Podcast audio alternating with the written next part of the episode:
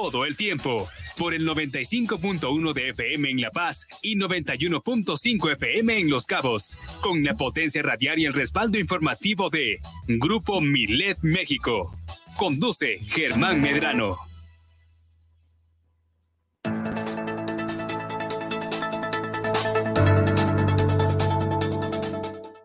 Y ha llegado el momento de enlazarnos con la estación hermana de Los Cabos a través de nuestra frecuencia del 91.5 FM en Super Estéreo Milet, desde la 95.1 FM en la zona dorada del Malecón de La Paz, Baja California Sur, Ciudad Capital, para traerle estos 120 minutos de información que se genera en nuestro estado.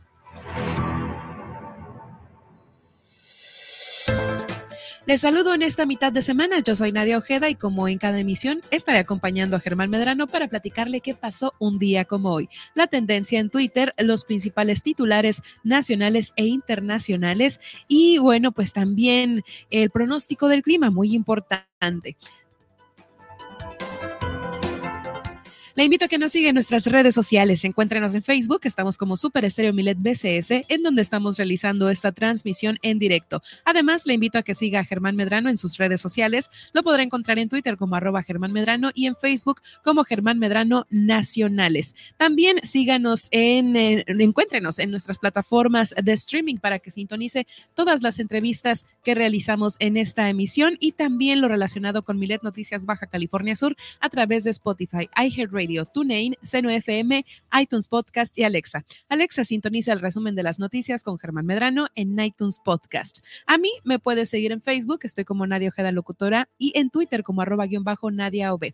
Además de sintonizarme de lunes a viernes en punto de las 11 de la mañana por esta misma frecuencia. Pero antes le quiero invitar a que no se pierda de lunes a viernes también nuestro divertido morning show, El Gallito Inglés, en punto de las 10 de la mañana con los tips de Luis Roberto El Boy y Juan Pablo Torres Don Limón con las canciones que no sabías que querías escuchar. Además, le invitamos a realizar su denuncia ciudadana a lo largo de esta emisión a través de la línea Milet 612-205-7777 en WhatsApp. Fácil para que no se le olvide. Así iniciamos Milet Noticias Baja California Sur con todas las noticias todo el tiempo. Iniciamos.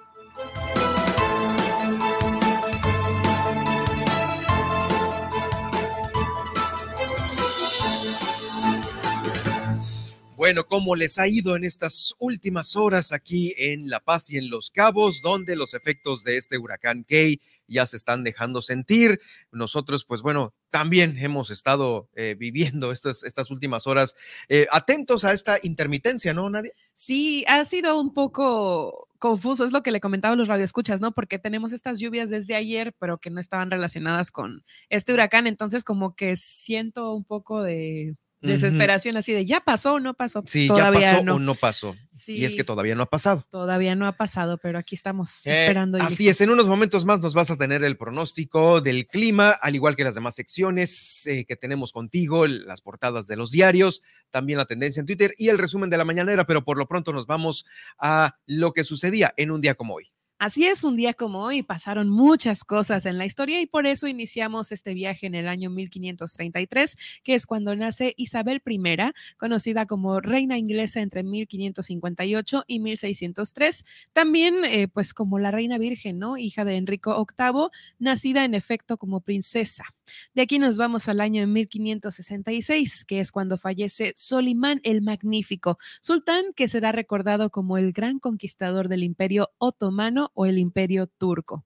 Y de aquí nos vamos al año 1810, que es cuando en Argentina, en Buenos Aires, Argentina, se funda la primera biblioteca pública, se crea la primera biblioteca pública, esto por parte de la primera junta de gobierno.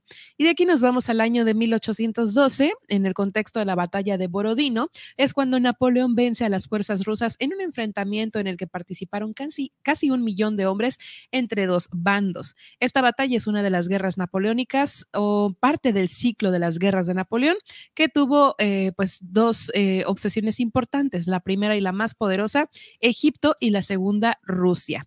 De aquí nos vamos al año 1813, que es cuando en Estados Unidos se usa por primera vez el término del tío Sam, esto para referirse al mismo país. El primer uso de la expresión se remonta a la guerra de 1812 y su primera ilustración gráfica llegó en 1852. Habitualmente se representa como un anciano de gesto serio, pelo blanco y barba de chivo, como dirían por ahí coloquialmente, mm. y eh, vestido con ropas que recuerdan los símbolos nacionales de Estados Unidos. ¿Por qué tío Sam? Pues bueno, porque se cuenta que al recibir eh, pues los soldados eh, suministros como carne con las iniciales de US o de United States, estos hicieron un juego de palabras con las iniciales para referirse a la llegada de los suministros.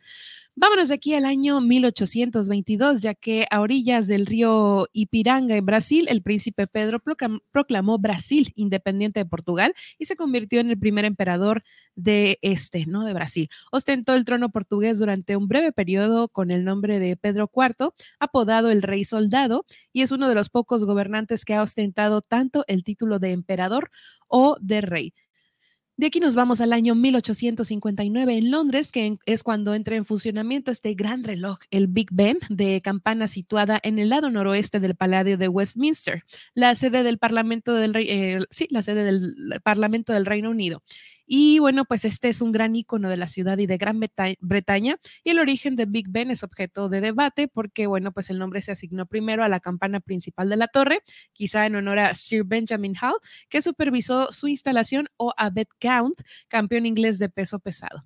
De aquí nos vamos al año de 1940, que en la batalla, fue cuando en la batalla de Inglaterra los alemanes inician un bombardeo masivo en Londres, que buscaba a Alemania, pues las, las defensas costeras del Reino Unido sobre el canal de la Mancha.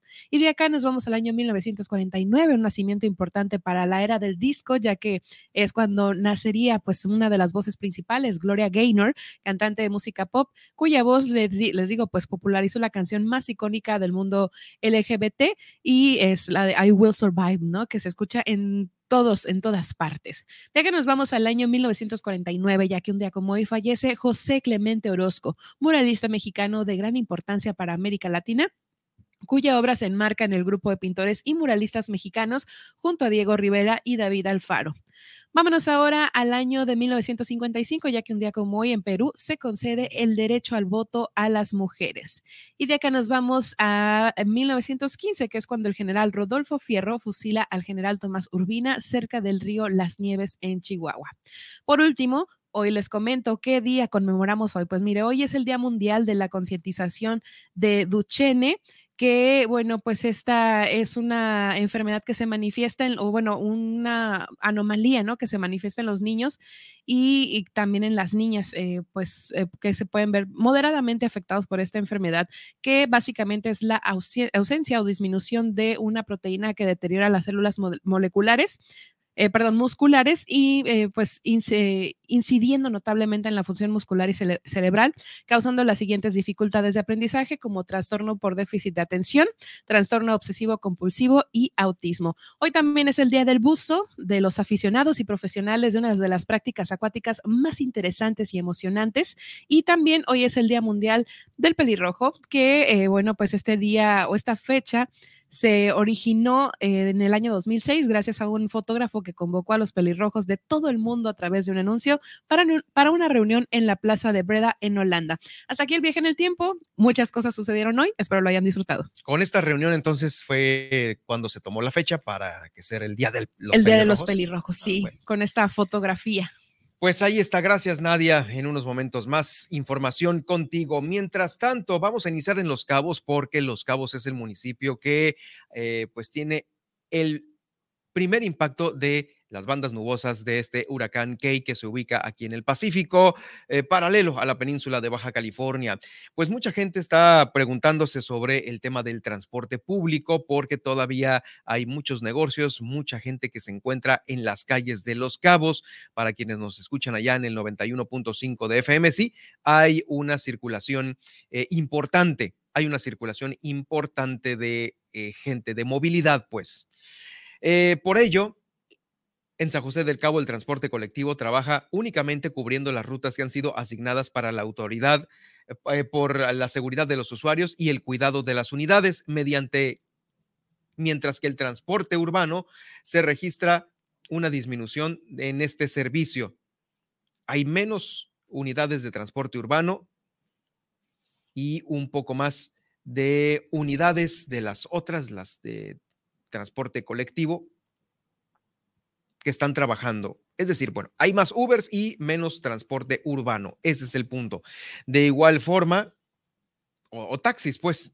En Cabo San Lucas se registra una reducción de rutas, en tanto que el transporte en la zona federal continúa trabajando de manera de forma normal. No obstante, se informa que todos los usuarios eh, se pudieran ver afectados por la suspensión del servicio las próximas horas, esto dependiendo de la intensidad de Key, las lluvias que está dejando Key. Por ello, pues bueno, hay que estar atentos y también eh, hacer lo que se tenga que hacer de manera rápida para que después de ahí ya se procedan a el resguardo, porque hoy por la tarde noche será también uno de los momentos críticos. Pues no, también, ¿no? El día de ayer estuvo muy tranquilo en Los Cabos, según nos informan, y hoy será, hoy será ya el, el, momento en el, que, en el cual exista una mayor precipitación.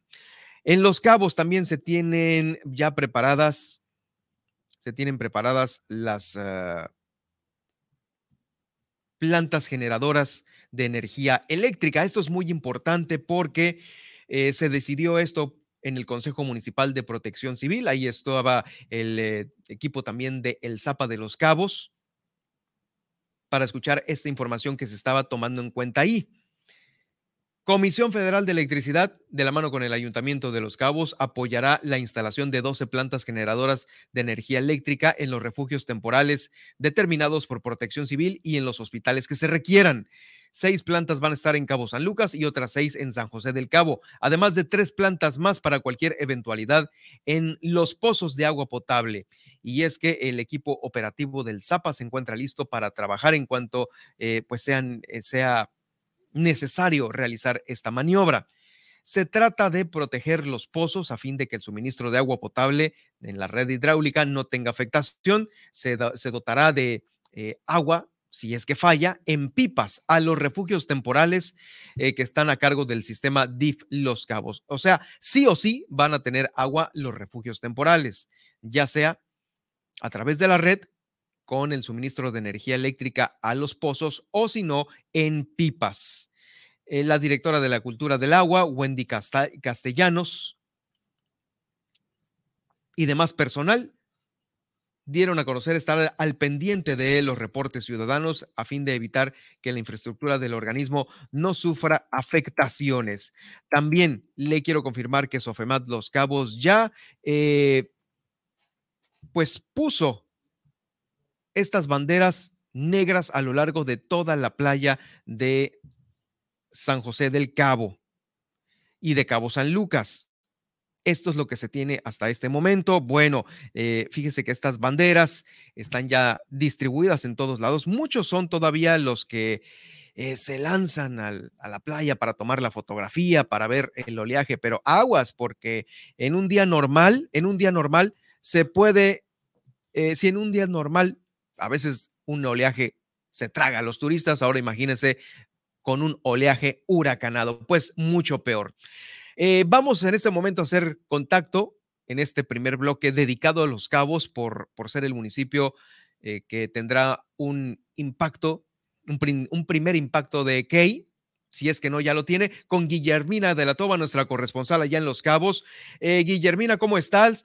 Poco a poco ha ido aumentando el número de refugiados allá en Los Cabos. Adelante con tu reporte. ¿Qué tal, Germán? Muy buenas tardes. Efectivamente, en la sesión del Consejo de Protección Civil realizada esta mañana, se dio cuenta de que ya van más de mil albergados en los diferentes eh, refugios temporales del municipio de Los Cabos. Esto, pues, de acuerdo a la trayectoria, las lluvias que se han sentido en el municipio, es que se han ido, pues, aperturando más albergues para trasladar a la gente, sobre todo la que vive en zonas de alto riesgo. Y bueno, pues en ese sentido, este es el reporte que se dio esta mañana. Sí, Guille, sobre este mismo reporte, eh, es, eh, vamos, el número más actualizado que se puede tener de los albergados, porque al parecer durante la noche se tenía pues ya casi una cantidad cerrada en los 1030, no, en los 880 en los cabos, pero ahorita ya se cruzó los mil, ¿no? Así es, Germán, justamente en la madrugada y a muy tempranas horas que se empezaron a sentir ya las intensas lluvias, fue que aumentó el número de, refugiados tanto en San José como Cabo San Lucas y por supuesto también allá en la zona rural, donde bueno, pues son menos, pero eh, se suman a este número de refugiados por eh, pues el huracán Gay. En San José del Cabo, a 498 personas. En Cabo San Lucas tenemos 520. En la Ribera tenemos 26 personas. En Miraflores 58.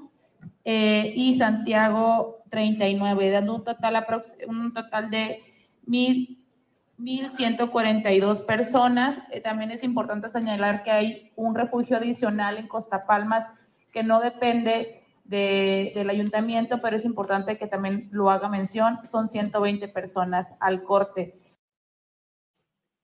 Ir más información. Ah, bueno, comentarles, eh, perdón, se me pasaba el, pues la intervención de la fue justamente la directora del DIF, eh, Perla Valles, quien dio el dato de los refugiados, porque obviamente pues es el DIF quien está frente a las brigadas de los refugios temporales en el municipio de Los Cabos. Y también en este tema eh, comentarles que bueno, en, en, el sector turístico esta mañana también se dio a conocer de que bueno, pues hasta el momento ha transcurrido todo normal en cuanto al sector hotelero. Eh, se, se, señala que bueno pues el aeropuerto internacional de Los Cabos eh, continúa operando. Obviamente se han se tienen ya la cancelación de más de 19 vuelos. Eh, y bueno pues también en el tema de, de, las playas que también es importante aquí reiterarlo se hizo un llamado también a los hoteleros precisamente porque el oleaje es intenso y también para que se les indique a los turistas de no acercarse a las playas el monitoreo sobre el factor de ocupación en, en la zona de hotelería es el 54%, que representa alrededor de 26 mil personas. No hay incidencias, solo algunos casos de que la gente, los turistas han pasado a áreas donde no se puede transitar y ha habido nada más golpes, pero no, no ha sucedido nada más. Y tengo el reporte del aeropuerto. El aeropuerto sigue operativo y tengo los datos hasta ahorita frescos de esta parte de, de la operación. No hay, no hay operaciones desviadas, hay 19 vuelos cancelados, operativos están pendientes, hay 34 vuelos pendientes a ver si se, si se cancelan. El total de vuelos son 53 que debe decir en el destino. Ese es mi reporte. Gracias. Y bueno, pues como parte de estas lluvias que se han sentido en el municipio de Los Cabos, eh, pues el día de ayer estuvo circulando en las redes sociales una situación que, bueno, pues preocupó a la población porque se decía que se iban a abrir las compuertas de la presa San Lázaro aquí en San José del Cabo. Sin embargo, pues eh, ya se aclaró esta situación porque eh, lo que se dijo es que la plaza, la perdón, la presa ya está a su límite y que obviamente eh, pues va a empezar a descargar agua y estas aguas pues obviamente se vienen sobre el arroyo y la indicación es a la gente que vive cerca de esos lugares eh, pues estar atentos o en dado caso pues acudir a los albergues eh, por la situación que pudiera presentar el tema del agua. Sin embargo, el alcalde Oscar Lex Castro puntualizó que no se van a abrir las puertas de la presa tal y como se había mal informado en las redes sociales. Estrictamente prohibido acercarse a las playas. Ayer tuvimos que hacer varias, varias intervenciones con las patrullas, con los elementos de la fuerza pública para poderlo retirar de la playa, de la zona del Médano, sobre todo, porque hay que tener cuidado porque las olas ahorita están muy altas y hay mucho, mucho revuelo ahí en la zona y pueden pueden ser de fatales consecuencias si no, si no se pone atención. La presa, pues por supuesto que va a aumentar considerablemente en el arroyo porque ya no lo va a detener, la presa ya no va a detener el agua. Eh, ya está llena al 100%, entonces todo lo que llueva va a estar pasando por, por la zona de, de, arroyo ahí, Puerto Nuevo, la, la Guadalupana y toda esa zona. Por eso se les pedía que estuvieran muy atentos porque la presa no puede detener más agua que va a bajar de la sierra entonces va a estar fluyendo, pero no se van a abrir con puertas, pero va a estar fluyendo. Y si llueve mucho, la verdad que va a estar un poquito complicado, va a subir el cauce de los arroyos. Lo, lo, más cercano y que puedan estarnos dejando el, el punto más crítico, donde deben poner mucha atención y recordarles que si va a venir más viento, ya se están volando en algunas eh, viviendas de la zona de, riesgo en la periferia, se están volando algunas láminas porque está arreciando el viento. Tengan mucho cuidado con eso porque también lo que las brigadas que andan también corren peligro por esa situación. Así que se pueden acercar a los albergues, todavía tenemos espacio en el Fernando Cota, tenemos espacio allá en la 19 eh, en Las Palmas y, y bueno, eh, si es necesario abrir otro, lo haremos.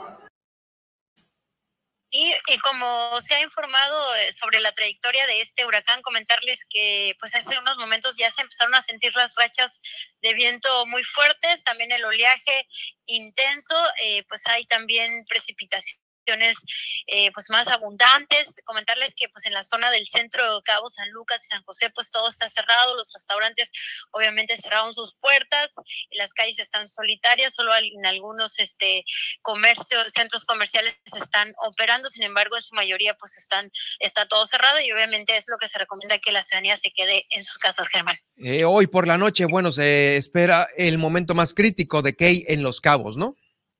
Así es, justamente alrededor de las 7 de la tarde es cuando pronostican eh, que Key esté pues lo más cerca a la península de Baja California Sur, por supuesto al municipio de Los Cabos, y es cuando se estarían sintiendo las lluvias más fuertes y por supuesto las rachas de viento. Muy bien, pues bueno, Guille, a cuidarse mucho y vamos a seguir atentos de eh, cómo se vaya generando la información en Los Cabos durante el día de hoy para darlo a conocer puntualmente en el próximo enlace. Muchas gracias, Guille.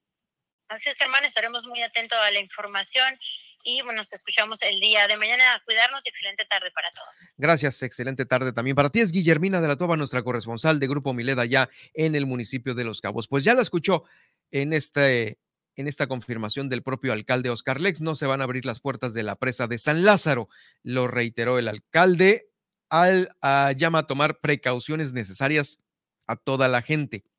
Bueno, pero si eso fue en Los Cabos, aquí en La Paz, aquí sí. Se está desfogando en este momento la presa de la Buena Mujer con una buena cantidad de agua. Ha iniciado su desfogue.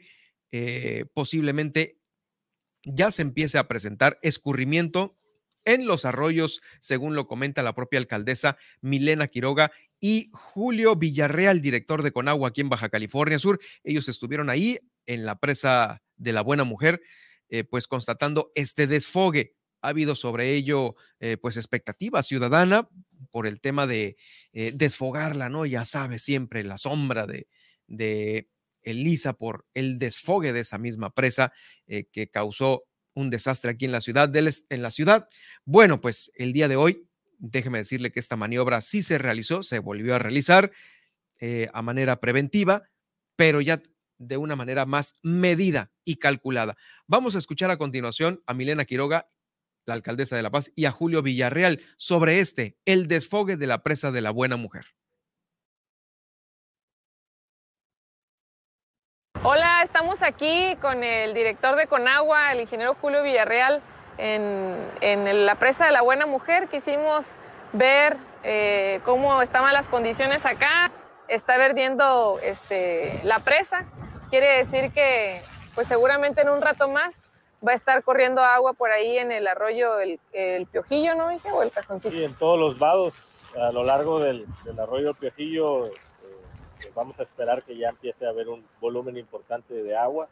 La presa en estos momentos, pues, eh, está eh, haciendo su trabajo de regulación de la avenida con los dos desfogues laterales que tiene, dos orificios, los de orificio, este, lo cual es totalmente normal. Eh, como comenté, pues es eh, probable pues que la próxima, la próxima hora ya empiece a haber un escurrimiento un poco mayor en los vados nada más para estar atentos. Quisimos venir sobre todo porque para nosotros es importante eh, la lluvia y la cantidad de agua que nos pueda dejar. Tenemos una sola presa en La Paz y lo que vemos es que está trabajando bastante bien. Normalmente el agua no sale pues del vertedor únicamente durante estos fenómenos y dado que ya llegó un límite muy bueno, el agua ya pasó el, nivel del vertedor y el, agua excedente pues ya está, ya está saliendo y es el que, como, como comenta el ingeniero Julio Villarreal, pues ya va a salir y va a pasar por allá, por, los arroyos eh, de, nuestra, de nuestra zona urbana allá en el municipio de La Paz. Estemos atentos y, y sigamos resguardándonos, les, estaremos informando las condiciones que van a estar prevaleciendo en nuestro municipio. Pero la presa de la Buena Mujer trabajando muy bien, de forma segura y lo más importante, con agua. Bueno, pues ahí está Milena Quiroga eh, dándonos a conocer, es la alcaldesa de La Paz, dándonos a conocer los motivos de este, el desfogue de la presa de la buena mujer. Eh, ahí está el tema. Es tiempo de irnos rápidamente a una pausa y regresamos con más información aquí al noticiero. Estas son las noticias de Baja California Sur en Milet Noticias. En un momento regresamos. Super Estéreo Milet, Baja California Sur. Este es un mensaje a emprendedores, empresarios e inversionistas. Si tienes más de 16 años, participa en la modalidad Acepto el reto, con el que podrás levantar capital semilla para tu emprendimiento dentro de la primera semana de emprendimiento e innovación Sud California Ingenia 2022. Consulta la convocatoria en sudcaliforniaingenia.ctusbcs.gov.mx. Tienes hasta el 8 de septiembre para registrar tu proyecto. Gobierno del Estado, Baja California Sur nos une. ¿Por qué es valioso actualizar tu INE cuando te cambiaste de domicilio? Porque con ello puedo tomar decisiones para mi colonia. Para estar vigente a la hora de votar. Porque ahora yo vivo aquí y pertenezco ahora a este lugar. Porque podemos formar parte de las elecciones en nuestra colonia. Si te cambiaste de casa, avísale al INE y sé parte de quienes toman las decisiones en tu nueva comunidad. Haz tu cita en INETEL 804-33-2000 o en INE.mx. INE.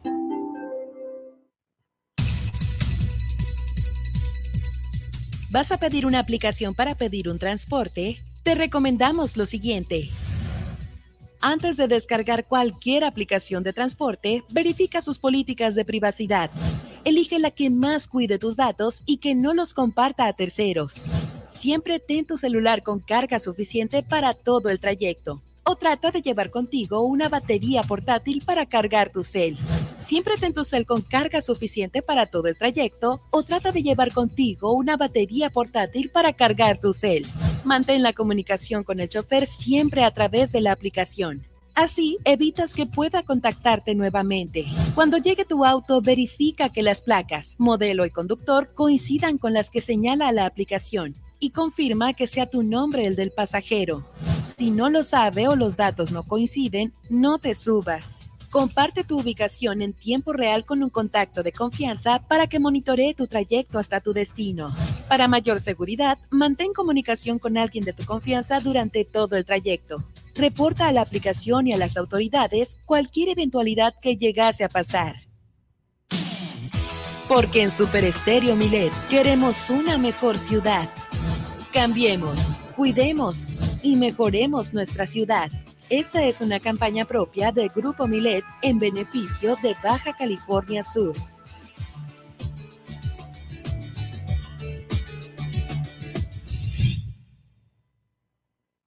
Super Estéreo Milet Baja California Sur, 95.1 FM, una emisora de Grupo Milet México.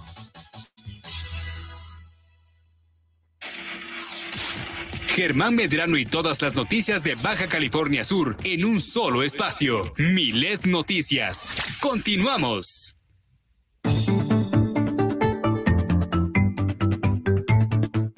Vamos a continuar con el pronóstico del clima para ver qué nos depara para las próximas horas este huracán Key aquí en nuestro estado. Nadia Ojeda tiene todo el reporte a continuación.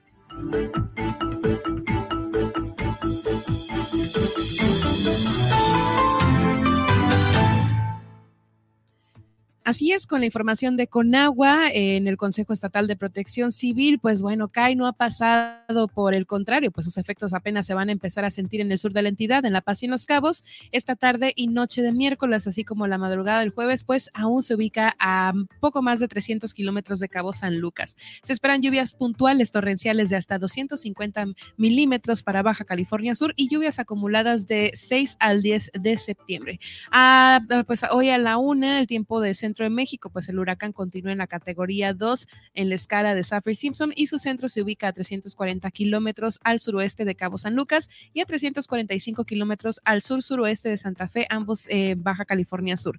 Eh, bueno, pues tiene vientos máximos sostenidos de 165 kilómetros por hora y rachas de 205, 205 kilómetros por hora y desplazamiento hacia el nor-noroeste a 19 kilómetros por hora. Asimismo, pues estima oleaje de 6 a 8 metros de altura en la costa occidente a Baja California Sur y de 3 a 5 metros de altura en el Golfo de California. Eh, pues continuando con el pronóstico, ¿no? Para las principales entidades, tanto en La Paz como en Los Cabos, pues hoy tendremos una temperatura máxima de 30 grados centígrados con, con mínimas de 25 grados centígrados. La temperatura actual es de 29 grados centígrados con sensación térmica de 32 y para la mañana de este jueves eh, se espera iniciar la jornada con 25 grados centígrados y lluvias débiles. En Los Cabos, mientras tanto, las máximas esperadas de hoy en, en cuestión de temperatura es de 28 grados centígrados con mínimas de 25 grados centígrados. Al momento, pues todavía tenemos lluvias moderadas y la temperatura actual es de 27 grados centígrados con sensación térmica de 31 grados centígrados. Para este jueves iniciaremos la jornada con 26 grados centígrados y lluvia moderada. En el panorama nacional también hay, precipitaciones y tormentas fuertes, eh, pues igual en la península, como ya lo comentamos, en Durango, Zacatecas, Jalisco, Aguascalientes, eh, Nuevo León, Tamaulipas, Michoacán, Querétaro, San Luis Potosí, Estado de México, Ciudad de México, Tlaxcala, Guerrero, Oaxaca, Tabasco, Chiapas, Campeche, Yucatán y Quintana Roo. Eh, pues hay precaución por las inundaciones, crecidas de ríos, arroyos, granizo y viento. Vamos ahora a la conectividad aeroportuaria. Al momento, pues, eh, como bien lo comentamos hace rato, eh, se presentan pues complicaciones, ¿no? En la cuestión de los vuelos, eh, pero para quienes ya se encuentran allá, por ejemplo, en Ciudad de México, pues hoy se pronostica un cielo nublado, un ambiente cálido la mayor parte del día, con probabilidad de lluvia. Eh, la temperatura máxima es de 21 grados centígrados, con mínimas de 16 grados centígrados. En Monterrey, Nuevo León, hoy se presentará una temperatura de 29 grados centígrados a la máxima, con mínimas de 19 grados centígrados, cielo nublado y tormenta por la tarde. Mientras que en Guadalajara, hoy se anticipa también lluvia moderada, como le comento, con máximas de 25 grados centígrados y mínimas de 16 grados centígrados. Hay un 99% de probabilidad de lluvias con vientos, eh, vientos moderados y bueno, pues con respecto a la humedad, pues por ahí tienen un 55% de humedad que sí se siente pues ahí el calor. Por último, en el panorama internacional, en Los Ángeles, California, hoy la máxima que se presentará será de 38 grados centígrados con mínimas de 21 grados centígrados y cielo soleado en Nueva York, la máxima de hoy es de 24 grados centígrados con mínimas de 18 grados centígrados y cielos cubiertos. Y por último, en Chicago, Illinois, la máxima esperada de hoy es de 25 grados centígrados con temperatura mínima de 16 grados centígrados e intervalo nuboso. Pues ahí está, ahí está el pronóstico el día de hoy, hay que tomarlo en cuenta, por supuesto, y pues estar atentos de cómo pueden estas eh, ráfagas, estos vientos eh, no agarrarnos por sorpresa, que es lo importante, lo que se quiere por parte de todas las autoridades. Eh, vamos a hablar de seguridad porque aquí en la capital del estado, de Los Cabos, estamos ahora ya eh, brincándonos a la capital del estado. bueno, aquí hay una comunicación importante por parte de la directora general de Seguridad y Tránsito Municipal, la teniente Ruth de la Fuente Velázquez dijo que se ha comisionado a 80 elementos de la Secretaría de Marina quienes apoyarán y reforzarán las labores de seguridad pública. Esto debido a la necesidad de cubrir toda la ciudad de La Paz y sus delegaciones, ya que se cuenta con una plantilla operativa reducida en, relación a la población del municipio, que si bien se encuentra con un buen nivel de seguridad, la suma de esfuerzos es para garantizar la seguridad con acciones de vigilancia. Bueno, explicó que este despliegue de 80 elementos que vienen en apoyo recibieron capacitación en pues varios conocimientos. Vienen a reforzar las labores. Son elementos efectivos de la Secretaría de Marina desplegados de acuerdo a las necesidades de los diferentes eh, sectores coordinados. Esta es una de las acciones que se están llevando a cabo aquí en la capital. 80 elementos de la Secretaría de Marina reforzando las labores de seguridad. Si esto es con los 80 elementos que están reforzando la seguridad aquí, bueno, también la Secretaría de Seguridad Pública del Estado ha desplegado otros 214 elementos operativos y 27 vehículos eh, radiopatrulla en todo el estado.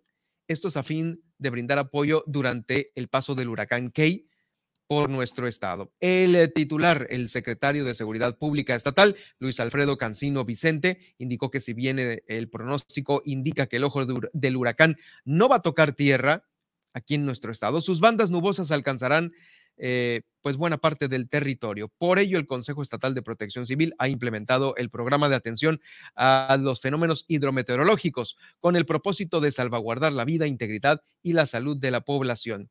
Los elementos, estos 214 de la Secretaría de Seguridad, de Seguridad Pública Estatal, han sido ya distribuidos en los cinco municipios del estado, están divididos en sectores, van a estar los tres órdenes de gobierno eh, coordinados con ellos y ahí en estos sectores se van a establecer patrullajes, puntos de control. También eh, va a haber algunos, eh, no, ya hay, ya, ya hay estas brigadas que evitan el cruce vehicular en la intersección de los arroyos. También van a apoyar a la evacuación de familias que residen en zonas de alto riesgo y van a mitigar que se ponga en riesgo a la población. Eh, es un llamado que se tiene las indicaciones de las autoridades, tanto las municipales como también las estatales, eh, de resguardar todo nuestro territorio. Ahí la seguridad. 214 elementos operativos en 27 vehículos de apoyo, más aparte los que está dando a conocer eh, la, la teniente Ruth Velázquez aquí en la ciudad de La Paz, a quien escuchamos a continuación sobre este tema. Secretaría de Marina, en apoyo a los municipios en temas de seguridad pública, realiza un despliegue de personal de Marina en activo, con el fin de reforzar las policías municipales. Colaborará con la Dirección General de Seguridad Pública, Policía Preventiva y Tránsito Municipal de La Paz, comisionando a 80 elementos para dar soporte en las actividades que realizan los policías municipales en beneficio de los habitantes de este municipio. Estos elementos vienen en apoyo. Es decir, las funciones de seguridad pública siguen siendo natas de nuestros policías municipales. Ellos vienen a reforzar estas labores. Ellos vienen a reforzar nuestras labores. Es la teniente Ruth Velázquez, la directora de Seguridad y Tránsito Municipal aquí en la capital del estado, donde continuamos con mucha más información. Mire, por si se dificulta el acceso a las delegaciones de la ciudad de La Paz, Así, así es como lo, lo dan a conocer. Por si no pueden llegar a estas siete delegaciones del municipio, eh, se ha desplegado eh, durante esta contingencia un grupo de repartición de varios enseres, cobijas, despensas, botellas con agua, paquetes de higiene personal y limpieza. Es lo que se ha repartido a los siete delegados y 15 subdelegados de el municipio de La Paz. Todo esto de acuerdo a las necesidades de cada comunidad. El acceso se está viendo cada vez más limitado a estos lugares y bueno, si no hay acceso, pues habrá que apoyarlos con equipo mientras pasa la contingencia, que es 190 colchonetas, 48 cobijas, 4.150 botellas de agua, 950 despensas, 787 paquetes de higiene personal, 310 de limpieza, 48 cubetas, 24 cajas de, con cubrebocas, 26 litros de gel antibacterial, 148 impermeables, 233 botas eh, son las que se están repartiendo a estos siete delegados y 15 subdelegados de aquí de la ciudad de La Paz. Y es que, pues bueno, no es para menos estar preparados. El acceso es lo importante. Por ello, desde hace mucho tiempo le estamos diciendo que la maquinaria pesada está restaurando todos estos caminos vecinales. También el Zapa, el Zapa de La Paz está dando a conocer que eh, se tiene una cuadrilla de 30 equipos que van a estar recorriendo los distintos pozos de la ciudad de La Paz para ver que estén en perfecto funcionamiento durante la contingencia. Se mencionó que estas 30 cuadrillas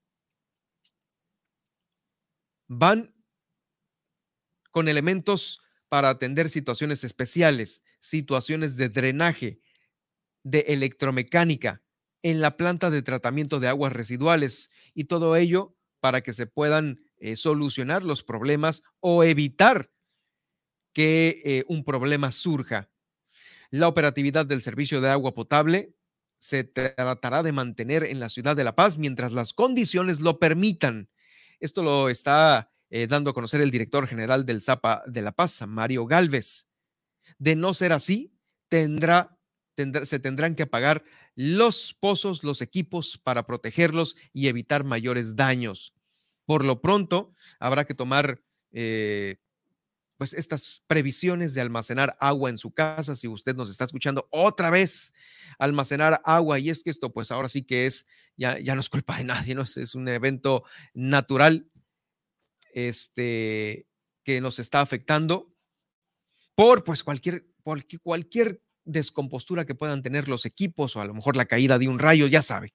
Se solicitó la colaboración de todos ustedes, de todos nosotros, para... Eh, almacenar agua y evitar introducir basura, grasas a las coladeras, eh, estas que se van directo a las líneas de drenaje, causando taponamientos y derrame, derrames de aguas residuales.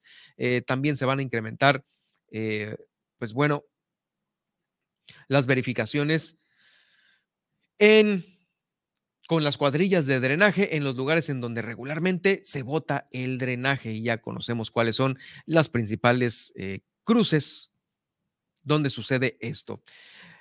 También dentro de lo que sucede aquí en el municipio de La Paz, déjeme decirle que ha habido desgajamientos importantes eh, en las carreteras de aquí de la capital del estado. Mire, uno de ellos está ocurriendo, o más bien ocurrió ahí en la carretera Los Planes. Hubo un hundimiento, un hundimiento de la carpeta asfáltica. Hay otro más que va desde San Antonio a El Triunfo. Ahí se han reportado piedras de gran tamaño debido al escurrimiento de agua que provocó eh, este, este huracán Key. Ha habido deslave de cerros, los cuales con estas rocas que quedan atravesadas en la carretera, pues las bloquean completamente. Se informó que en el tramo carretero de los planes a San Antonio se dio este hundimiento de la carpeta asfáltica donde se procedió a asegurar el área para evitar pues la caída de vehículos. Es un socavón enorme. Ahí está señalado esto. Uh, también en la carretera que va de los barriles a San Bartolo se aplicó un cierre por el desgajamiento del cierro, del cerro.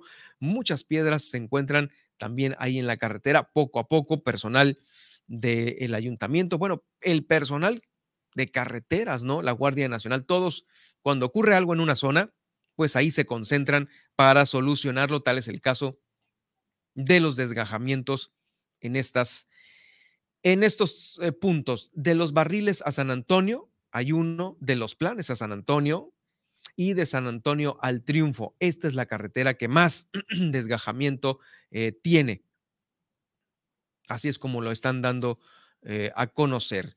La alcaldesa, bueno, ya terminando este recorrido que hacemos por la capital del el estado, Vamos rápidamente a Comondú. La alcaldesa Ileana Talamantes informó que la instalación de los refugios temporales en, San Carlos ha sido prioridad, pues se ha registrado marea, marejada alta, que pone en riesgo a varias familias, ya lo sabe, por el posible desbordamiento de este dique de contención que ahí existe.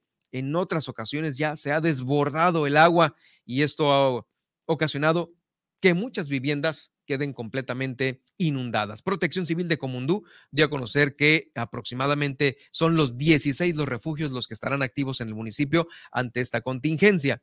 El director de la dependencia municipal, Luis Fernando Avilés Rieke, informó que de acuerdo a los pronósticos actuales, las lluvias más fuertes podrían presentarse este miércoles el día de hoy ahí en Comondú. Además, en Loreto, la alcaldesa Paola Cota Davis dijo que se han realizado recorridos de vigilancia en muchas colonias. Todos estos recorridos llevan perifoneo. Están siendo apoyados por parte de las Fuerzas Armadas a fin de invitar a la población a refugiarse. Y finalmente, Edith Aguilar Villavicencio, bueno, quien dio nota ahora con la tormenta tropical Javier, pues ahora está así como que en espera también de las primeras lluvias y el embate de el huracán Key allá en Mulegé. Todavía no acababan de limpiar lo que Javier había dejado y ahora está Kay próximamente a hacer lo suyo. Ella realizó recorridos de supervisión para el levantamiento de tierra y de escombro ante la posible corrida de agua allí en Mulegé. Pues este es el tema. Por lo pronto, en todo este contexto, desde Los Cabos hasta Mulegé, que le acabamos de dar a conocer aquí en Miles Noticias, el gobernador del estado ha, llamado a tomar ya precauciones y a mantenerse refugiados. Eh, este es un llamado que hizo a toda la población para tomar conciencia y que este fenómeno, que Kay pudiese presentar, ahora sí que los menos daños posibles a la población y aquí a Baja California Sur. Eh, son 1.200 personas que ya están resguardadas en todo el estado hasta este momento. Vamos a escuchar al gobernador del estado, Víctor Castro Cosío. ¿No tienes el audio? Eh, lo vamos a escuchar en unos momentos. Ah, vamos a mandarle el audio al compañero para que, para que lo procese. Eh, ese aquí lo tenemos. Y este llamado pues lo ha hecho en varias ocasiones, pero ahora con más, con más mm, puntualidad por tener obviamente ya prácticamente al huracán Key encima de nosotros. Bueno, no encima, al lado, pero las bandas nubosas ya sabe, hacen lo suyo. Ahora sí lo escuchamos a continuación. Le damos certeza, tranquilidad a la gente para que no se arriesguen. Número uno, pasen al refugio temporal aquí a la universidad. Quienes eh, vean que están en riesgo, el meteoro apenas se acerca a Baja California Sur. Los vientos son en categoría 2 del huracán Key y esto eh, va a arreciar más noches seguramente o es el pronóstico. Así que quiero pedirle a todos que tomen precauciones y aquí hay buena atención. Tenemos ya eh, para alimentos, para que estén en, en las aulas bien protegidos y resguardados. Es mejor que estar arriesgando sus vidas. Y tenemos a más de 30 mil personas en estado eh, digamos, viven en zonas de alto riesgo. En el estado, más o menos, eh, tenemos más de 1.200 personas ya refugiadas. Pues ahí está ya, eh, 1.200 personas refugiadas aquí en Baja California Sur. Es el conteo. Y es que esto se va actualizando se va actualizando a cada rato aquí en nuestro estado porque eh, pues cada vez son más las familias que han decidido dejar su casa en las zonas de alto riesgo e irse a resguardar. Eh, mire, le quiero dar a conocer que en el caso de la universidad, eh, pues se tiene una muy buena cantidad de albergados. Es lo que se tiene hasta este momento según este reporte es el reporte del día de hoy por parte del gobernador del estado. Oiga, también eh, por parte del gobierno, en el DIF se va a brindar apoyo alimenticio a las familias que resulten afectadas por el paso del huracán Key aquí en la entidad. Una de las indicaciones del gobernador fue ubicar a diversos eh, puntos de abasto de víveres distribuidos de manera estratégica en la geografía sudcaliforniana ahí personal del DIF va a ir a esos puntos de abasto distribuidos de manera estratégica para que las personas que necesiten una respuesta inmediata la tengan y hacer, por supuesto, más eficiente la entrega de estos a las comunidades más afectadas y que se encuentren alejadas de la capital del estado. Es decir, eh, se va a acudir a los cinco municipios, se van a llevar víveres por parte del DIF y ahí, en esos puntos, de ahí se van a trasladar a las comunidades, delegaciones, rancherías, eh, que a veces son de difícil acceso. Esa es la tarea primordial del DIF para llevar apoyo alimenticio eh, a estas, eh, a las familias que ahí se encuentran. Y bueno, no estamos hablando de, comida caliente, ¿no? Estamos hablando de de despensas más que nada las que están atendiendo. Ya casi nos estamos por ir al corte. Las brigadas de eh, salud también ya están repartidas en los refugios temporales. Es una, eh, claro, una estrategia que esta es por parte de la Secretaría de Salud. Se ha repartido en todo el estado 84 brigadas con profesionales de la medicina, así como de promoción a la salud para darle asistencia a las personas que requieran albergarse en estos eh, refugios temporales. Así lo comentó y lo confirmó Sacil Flores Aldape al establecer que eh, ya están en todo el estado distribuidos médicos de la Secretaría de Salud eh, en estos refugios. Cada institución, cada refugio tendrá su personal. Eh, son los refugios principales que se tienen en cada ayuntamiento. Detalló la secretaria de Salud que de los 118 albergues que tiene previstos el Plan A del Programa de Atención a Fenómenos Hidrometeorológicos, la Secretaría de Salud dispuso servicios médicos en 83 de estos, 83 de los 118. Al Instituto Mexicano del Seguro Social le tocaron 28, 28 em, eh, albergues y al ISTE 7. Además de estas brigadas, la Secretaría de Salud cuenta con personal de nueve unidades médicas móviles, estas las de las caravanas de la salud, pero estas pues van a tener que apoyar también eh, y llegar hasta donde se pueda llegar, ¿no? Porque como son móviles, dependen mucho de las carreteras, de que estén eh, en óptimas condiciones para circular y bueno, también que esta misma no vaya a quedar atascada por ahí y no pueda llegar al punto necesario para cubrir las necesidades de la población. Pues es lo que se tiene hasta este momento en esta radiografía del huracán Key por Baja California Sur. Todavía tenemos más información más adelante, Nadia. ¿Qué tenemos en el noticiero?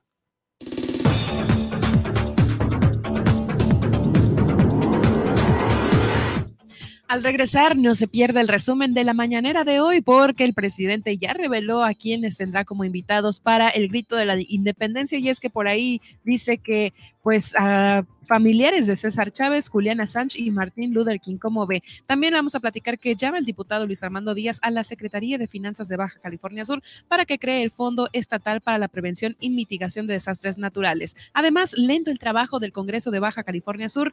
Hay 145 asuntos turnados a las diversas comisiones legislativas sin dictaminar. Esta y más información al regresar después del corte en Milet Noticias Baja California Sur. En un momento continuamos.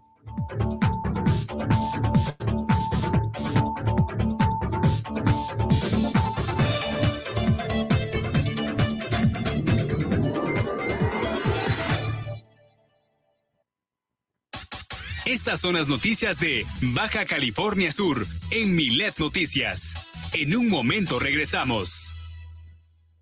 Super Estéreo Milet 95.1 FM.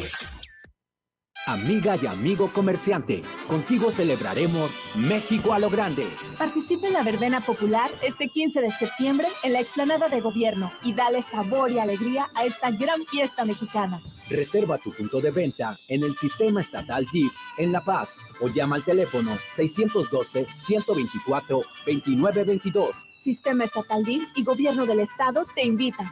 Gobierno del Estado, Baja California Sur, nos, une.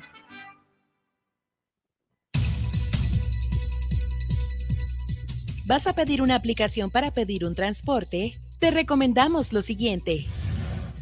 Antes de descargar cualquier aplicación de transporte, verifica sus políticas de privacidad. Elige la que más cuide tus datos y que no los comparta a terceros. Siempre ten tu celular con carga suficiente para todo el trayecto o trata de llevar contigo una batería portátil para cargar tu cel. Siempre ten tu cel con carga suficiente para todo el trayecto o trata de llevar contigo una batería portátil para cargar tu cel. Mantén la comunicación con el chofer siempre a través de la aplicación. Así evitas que pueda contactarte nuevamente. Cuando llegue tu auto, verifica que las placas, modelo y conductor coincidan con las que señala la aplicación y confirma que sea tu nombre el del pasajero. Si no lo sabe o los datos no coinciden, no te subas. Comparte tu ubicación en tiempo real con un contacto de confianza para que monitoree tu trayecto hasta tu destino. Para mayor seguridad, mantén comunicación con alguien de tu confianza durante todo el trayecto. Reporta a la aplicación y a las autoridades cualquier eventualidad que llegase a pasar. Porque en Super Estéreo Milet queremos una mejor ciudad. Cambiemos, cuidemos y mejoremos nuestra ciudad. Esta es una campaña propia del Grupo Milet en beneficio de Baja California Sur.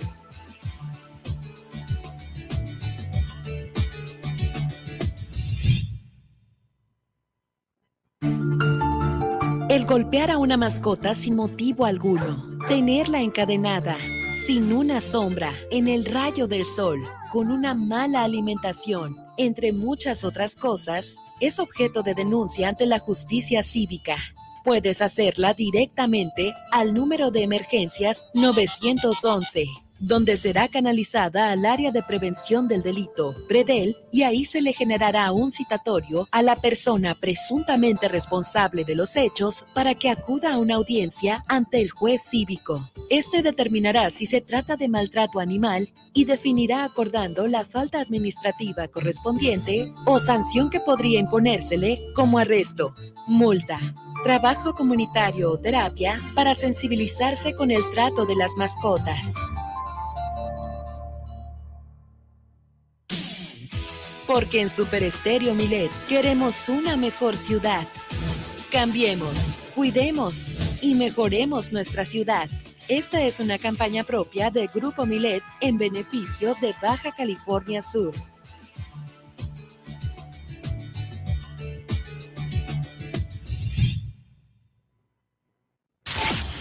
En el 95.1 FM, Super Estéreo Milet, La Paz. Germán Medrano y todas las noticias de Baja California Sur en un solo espacio. Milet Noticias. Continuamos.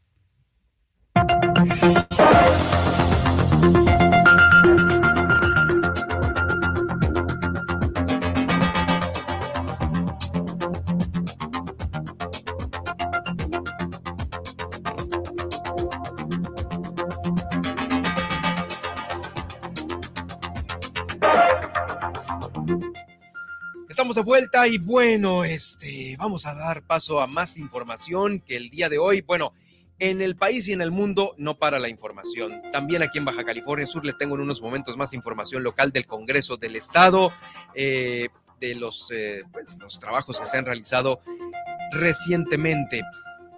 Pero mientras tanto, el resumen de la mañanera y la tendencia en Twitter, que ya Nadia Ojeda también tiene esa información lista para usted. Precisamente, bueno, iniciemos con el resumen de la mañanera de hoy y es que en esta mitad de semana el presidente Andrés Manuel López Obrador inició de una forma muy particular celebrando las redes sociales ya que las llama benditas desde el inicio de su gobierno. El mandatario aseguró que pese a la falta de transparencia por parte de todos los dueños, o sea, de Facebook, de Twitter, etcétera. Eh, las redes sociales permiten estar informados y responder a las críticas o comentarios porque antes los disidentes eran cercados y no había cómo responder.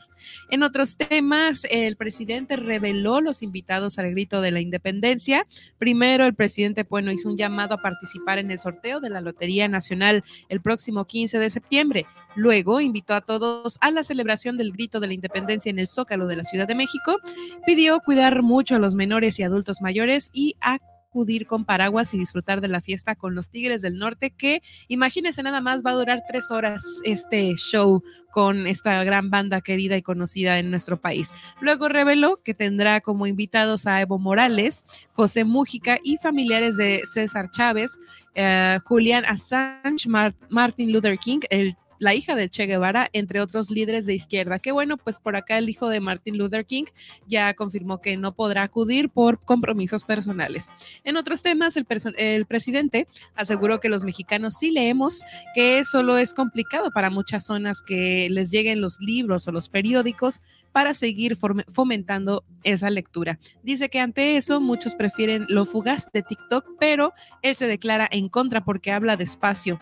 Eh, sí, porque habla despacio, no de corrido como en la red social. En otros temas, el mandatario señaló que la Coparmex era un sector del Partido Acción Nacional, por eso cuando opinan o cuando externan su preocupación por el país, solo se trata de politiquería.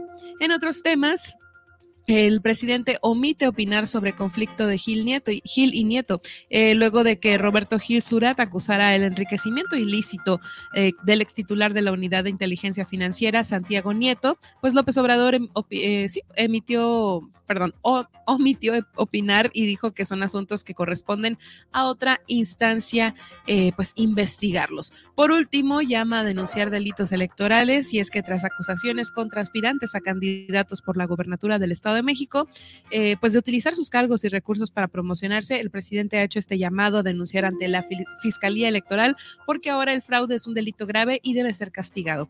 Sin embargo, reconoció que ahora el pueblo está más informado, que ha revolucionado las conciencias y no es fácil cometer fraude porque eh, pues se mantienen al día en la información política. Y bueno, esos son los temas que abordó el presidente. Y bueno, vamos ahora a las tendencias. Fíjese que el PRI está ahorita en todo su esplendor porque está en boca de todos. Pues bueno, se anunció anticipadamente sobre esta fractura, ¿no? Entre la Alianza Va por México de PAN, PRD y como le digo, por último el PRI. Y bueno, ante ello, pues hoy, eh, pues el líder nacional del el PRI y dio una conferencia, ¿no? En donde daba las últimas actualizaciones y por ello pues han surgido opiniones, declaraciones y demás. Y por eso Miguel Ángel Osorio Chong, el coordinador de los senadores priistas, confirmó que existe esta ruptura, ¿no? La cual fue promovida por el dirigente nacional Alejandro Alito Moreno. Esto por sumarse al gobierno de México para que los militares sigan en las calles, ¿no? Por ahí todo está todo este conflicto. Eh, también se dice que eh, pues a Laida Sansores ya se le pidió que ya no molestara a Alito, ¿no? Sobre la cuestión de los audios y todos estos temas, pues bueno, por ahí esta parte Laida Sansores va a guardar un poco más de, su, de silencio, ¿no? En su programa de la noche del jaguar y pues se está viendo ver, ¿no? Esta pues nueva amistad tal vez entre Morena y PRI, igual nos estaríamos adelantando y más adelante este tema se los traigo ya un poquito más deshebrado en los principales titulares de las noticias nacionales. En otras eh, tendencias, fíjese que Vladimir Putin eh, pues también está en Twitter ahí y todo el mundo está hablando de esto, ya que durante el séptimo foro económico oriental declaró que casi todo el grano exportado por Ucrania no fue a parar a países en desarrollo y más pobres sino a países de la Unión Europea, diciendo que una vez más simplemente han engañado a los países en desarrollo y siguen engañándolos. También eh, pues coincidió en que no sabe por qué el expresidente estadounidense Barack Obama ganó el Premio Nobel a la Paz, ¿no? Oh, hombre.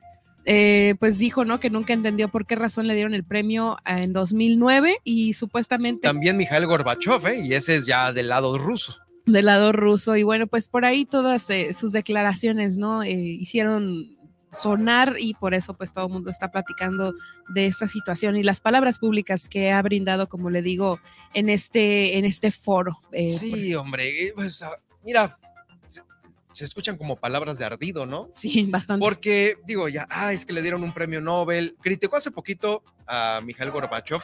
De hecho, fue una de las críticas por las cuales no se le vio en los funerales de Gorbachev, tampoco se le dio un funeral de Estado. Sí, efectivamente, eh, contribuyó mucho a la apertura, más bien a que la Unión Soviética terminase, por esta apertura comercial con Occidente. Eh, pero bueno, para eso, pues muchos rusos están agradecidísimos y, pueden disfrutar de muchas otras cosas que circulan en el mundo, no nada más en Estados Unidos, en el mundo. Mm. Eh, y bueno, pues ahora criticando a Barack Obama, por su premio Nobel de la Paz, pues ya denle uno, pues, para que se calme. Para que se calme. Por último, una tendencia un poquito más agradable. Fíjense que no sé si ustedes consuman el contenido de Mi Rancho, Tu Cocina, que es una famosa señora que tiene su canal en YouTube y que tiene aproximadamente, eh, pues, bueno, tiene aquí una gran cantidad de, vistas y es que fíjese que hay una página que se llama Latinometrics que se encarga como de subir ciertos datos, ¿no? Sobre, eh, pues geografía, eh, pues como cosas populares también, ¿no? En tendencia, etcétera. E hizo este estudio, ¿no? De los canales más visitados sobre cocina.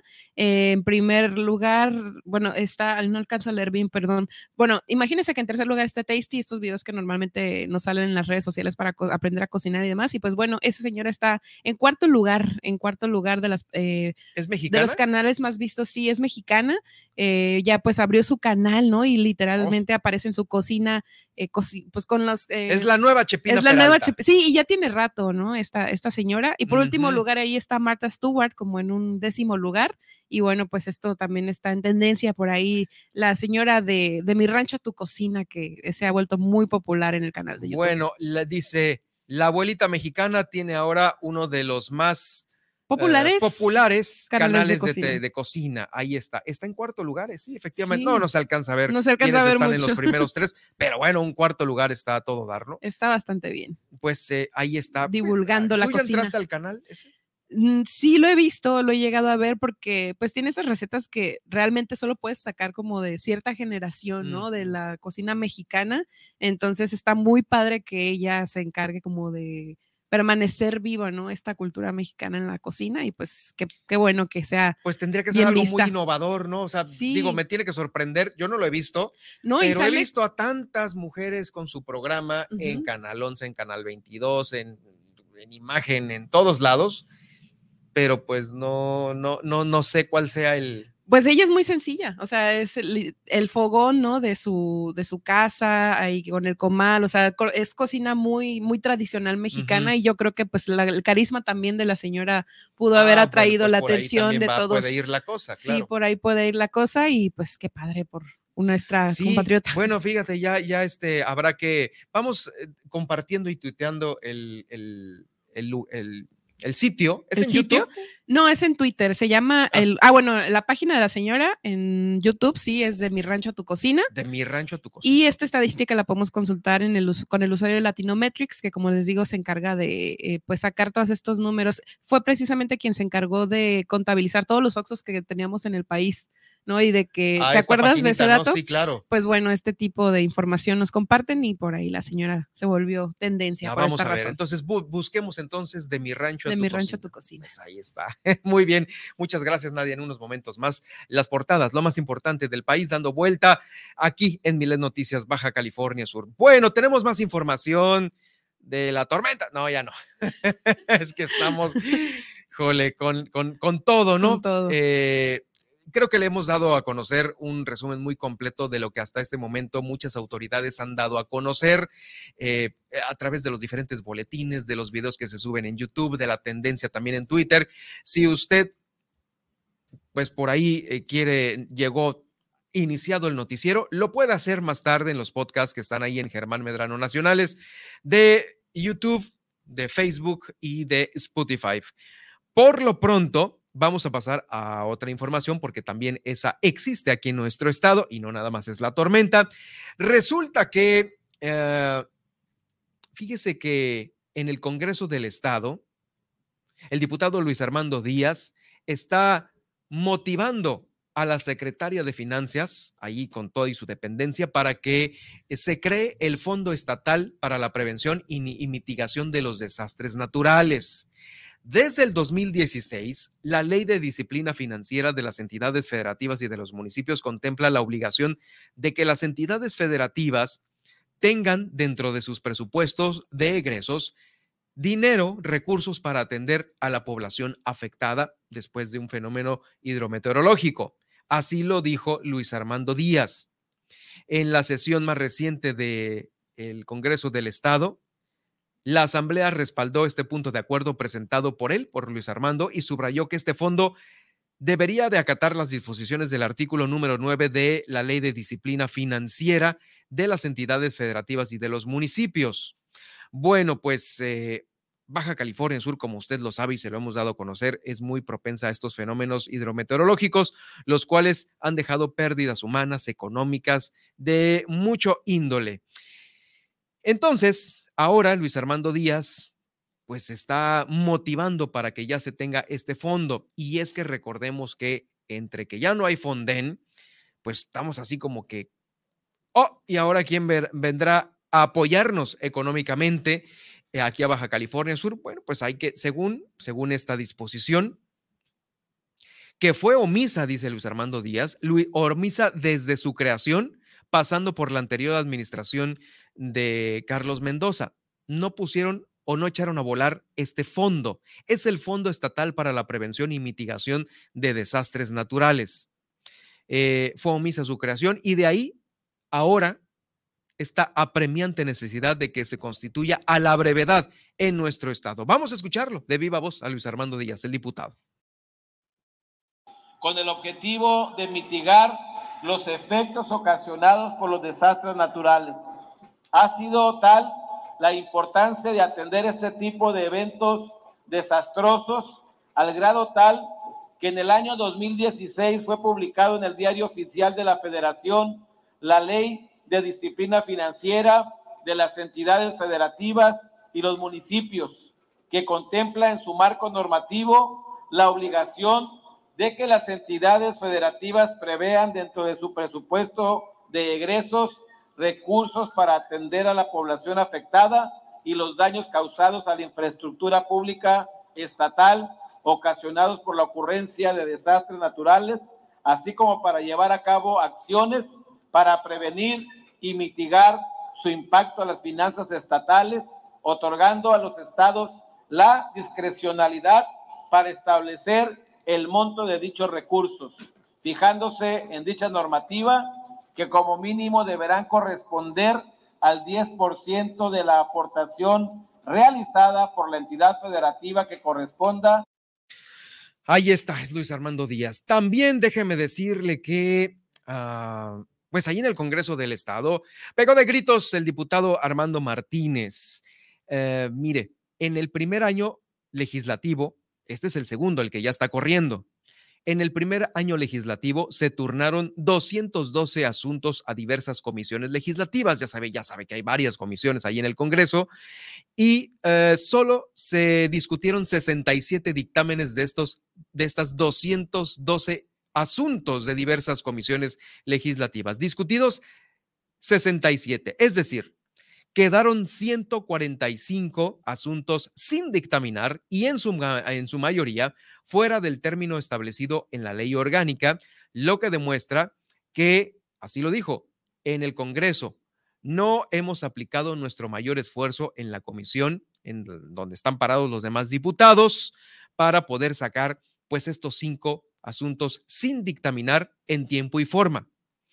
Eh, esto lo dijo el diputado Armando Martínez Vega, dan, pues eh, ahora sí que dejando entrever que hay muchas propuestas que se quedan ahí sin que las pelen, sin que las analicen.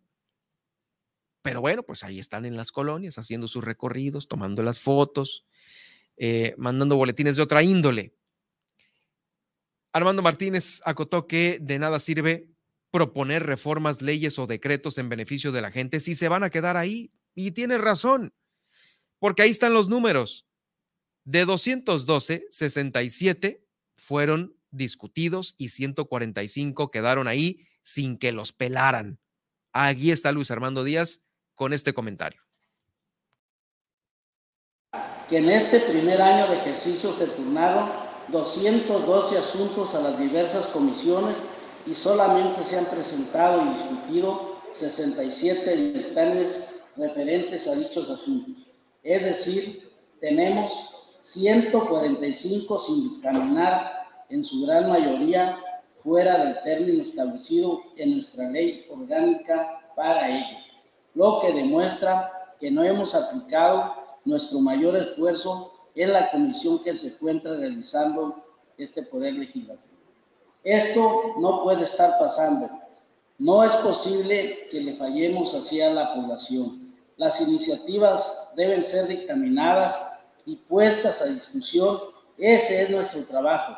Ya a inicios del periodo anterior me manifesté lo que en esta ocasión vuelvo a señalar, que de nada sirve proponer reformas, leyes o decretos en beneficio de la gente si se quedarán en propuestas muertas en las comisiones sin un dictamen que pueda ser leído y discutido por este pleno ¿Qué más en el Congreso del Estado? Bueno, también eh, el diputado Rigoberto Mares, coordinador de la fracción parlamentaria del PAN, presentó un punto de acuerdo para que comparezcan las autoridades en materia ambiental e informen todo lo relativo a la contingencia ambiental ocurrida el pasado domingo 21 ahí en Balandra, en esta área de protección de flora y fauna.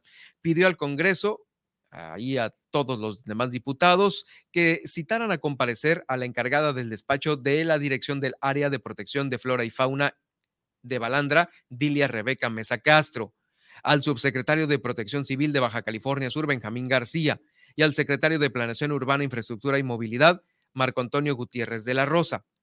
Dijo que eh, resulta indispensable informar a la ciudadanía para promover la transparencia y rendición de cuentas. Se trata de responder a los cuestionamientos que la sociedad ha manifestado y a los señalamientos también, reforzando siempre el cuidado al medio ambiente y a las especies. Y es que también lo hemos dicho aquí en este, en este informativo. Híjole, pues muy poco se sabe, ¿no? Muy poco se supo de lo que sucedió. Vamos a escuchar a Rigoberto Mares sobre este tema. A esta soberanía, la información relativa a la contingencia ambiental, la determinación de la afectación ambiental y las acciones a seguir en el área de protección de flora y fauna balandra para la restauración de los daños causados en esta área natural protegida por el incendio de una embarcación en las inmediaciones de la playa.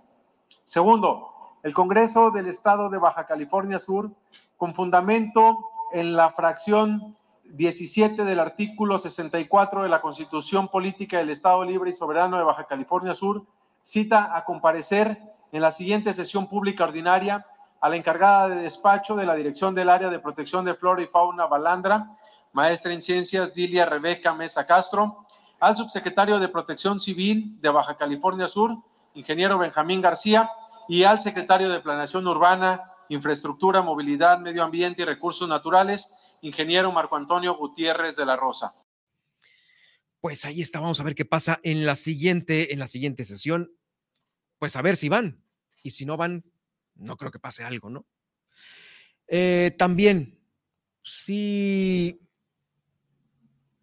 estaban pidiendo, eh, obviamente, agilizar y desahogar la agenda legislativa, también déjeme decirle que otro de los diputados, en este caso Cristian Agúndez, eh, está pidiendo agilizar, pero al gobierno de la República, específicamente a la Secretaría de Hacienda y Crédito Público, los trámites de registro correspondientes para que dé inicio ya la construcción de esta, la ampliación de la desaladora ubicada ahí en Cabo San Lucas. Todavía no se destraba esto. Fue tema de hace meses y lo sigue siendo porque no pueden iniciar con los trabajos. ¿Qué es lo que sucede?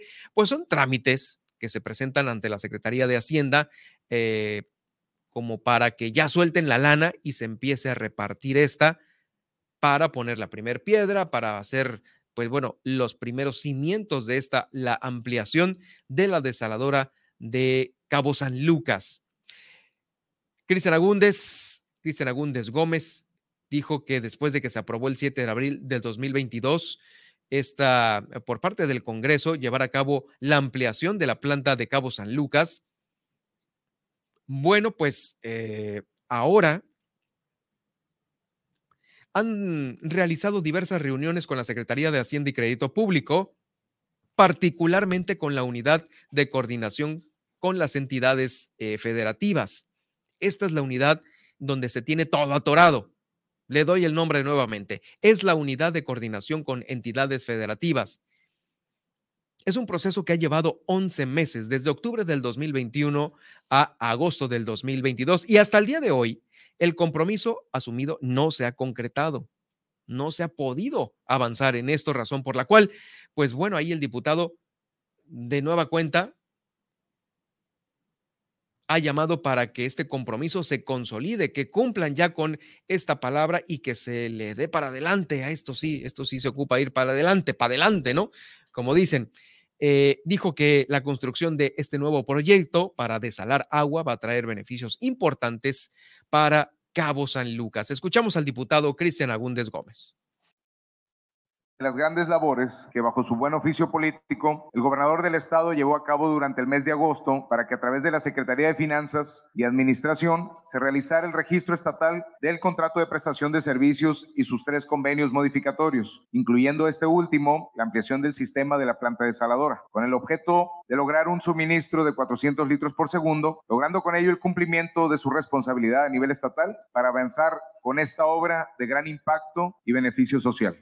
A la fecha y después de una gestión que ha llevado 11 meses, nos encontramos muy cerca de lograr cumplir este compromiso asumido con y para la ciudadanía cabeña. Y únicamente solo se necesita de la buena voluntad, disposición y la sensibilidad social de la federación para que a través de la Secretaría de Hacienda y Crédito Público y su unidad de coordinación con entidades federativas, se lleven a cabo los registros correspondientes del contrato de prestación de servicios y sus tres convenios modificatorios, y estar entonces en las condiciones jurídicas adecuadas para que en el corto plazo se pueda dotar de 400 litros por segundo a la población de Cabo San Lucas.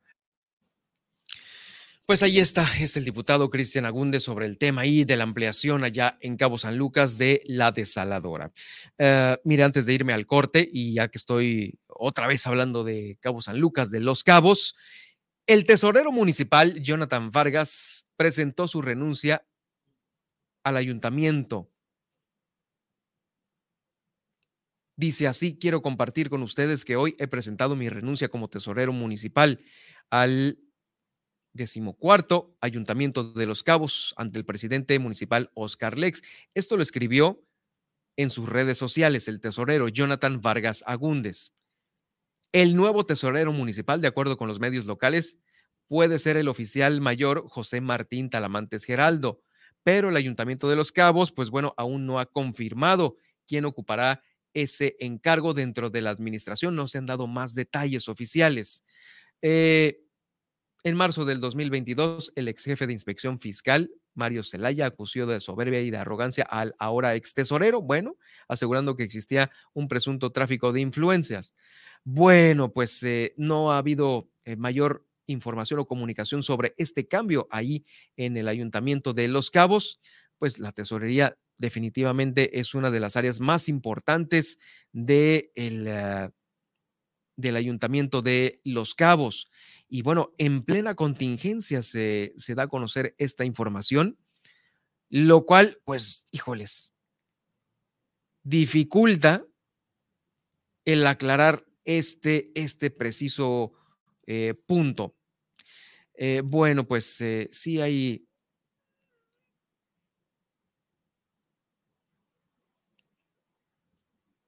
hay información justa, justo de última hora aquí que me, que me está cayendo en la, en la, al correo.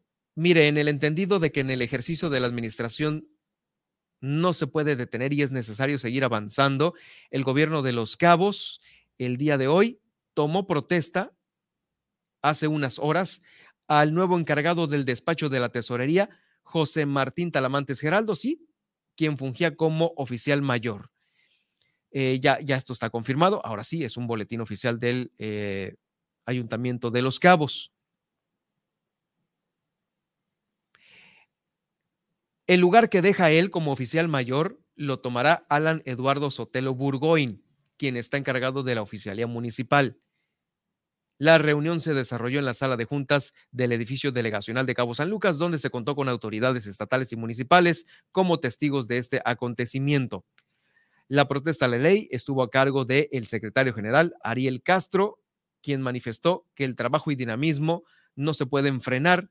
Por esta razón, se implementan enroques que fortalezcan los procesos y procedimientos para ofrecer un mejor servicio a la comunidad y así lograr los cambios necesarios que Los Cabos necesita. Pues ya ahí está confirmado, ahora sí oficialmente, eh, el nuevo tesorero de Los Cabos, quien ahora recae esta Uh, de responsabilidad en José Martín Talamantes Geraldo, quien fungía antes como oficial mayor.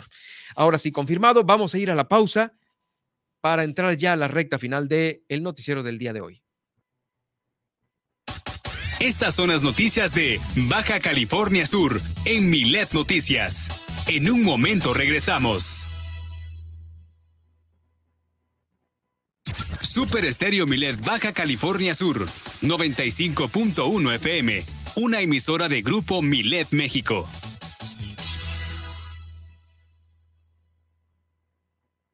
¿Por qué es valioso actualizar tu INE cuando te cambiaste de domicilio? Porque con ello puedo tomar decisiones para mi colonia. Para estar vigente a la hora de votar. Porque ahora yo vivo aquí y pertenezco ahora a este lugar. Porque podemos formar parte de las elecciones en nuestra colonia. Si te cambiaste de casa, avísale al INE y sé parte de quienes toman las decisiones en tu nueva comunidad. Haz tu cita en INETEL 804-33-2000 o en INE.mx. INE. El golpear a una mascota sin motivo alguno, tenerla encadenada, sin una sombra, en el rayo del sol, con una mala alimentación entre muchas otras cosas, es objeto de denuncia ante la justicia cívica. Puedes hacerla directamente al número de emergencias 911 donde será canalizada al área de prevención del delito, PREDEL, y ahí se le generará un citatorio a la persona presuntamente responsable de los hechos para que acuda a una audiencia ante el juez cívico. Este determinará si se trata de maltrato animal y definirá acordando la falta administrativa correspondiente o sanción que podría imponérsele como arresto, multa, trabajo comunitario o terapia para sensibilizarse con el trato de las mascotas. Porque en Super Estéreo Milet queremos una mejor ciudad. Cambiemos, cuidemos y mejoremos nuestra ciudad. Esta es una campaña propia del Grupo Milet en beneficio de Baja California Sur.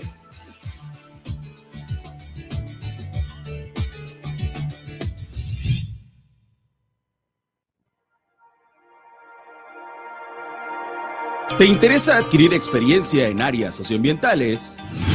Con nosotros puedes iniciar tu experiencia laboral. Si te interesa trabajar para lograr una mejor calidad de vida para los subcalifornianos y un medio ambiente limpio, Cerca es para ti. Súmate a nuestro equipo con la beca Jóvenes Construyendo el Futuro. Tenemos lugar para las siguientes carreras. Ingeniería en Sistemas, licenciado en Ciencias Ambientales, ingeniero en Desarrollo de Software, ingeniero en Bioquímica, licenciatura en Comunicación, ingeniero en Electromecánica, Ingeniería en Sistemas, licenciatura en Ciencias Ambientales, Ingeniería en Desarrollo de Software, Ingeniería en Bioquímica, licenciatura en Comunicación, Ingeniería en Electromecánica, licenciatura en Derecho y licenciatura en Diseño Gráfico. Para mayor información, comunicarse a info.cerca.org.mx. Cerca, energía y aire limpios.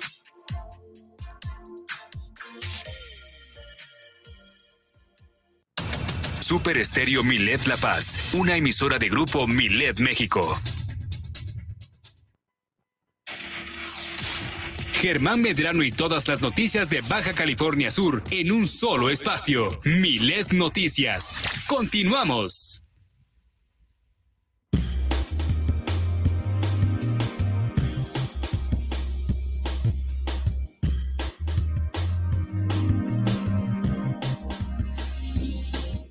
Bueno, ya estamos en la recta final y por supuesto que hay información en los diarios nacionales para que sepa usted cómo está el país el día de hoy. Ya sabe cómo está Baja California Sur, ahora cómo está el país. Nadia Ojeda tiene el reporte de todos los diarios.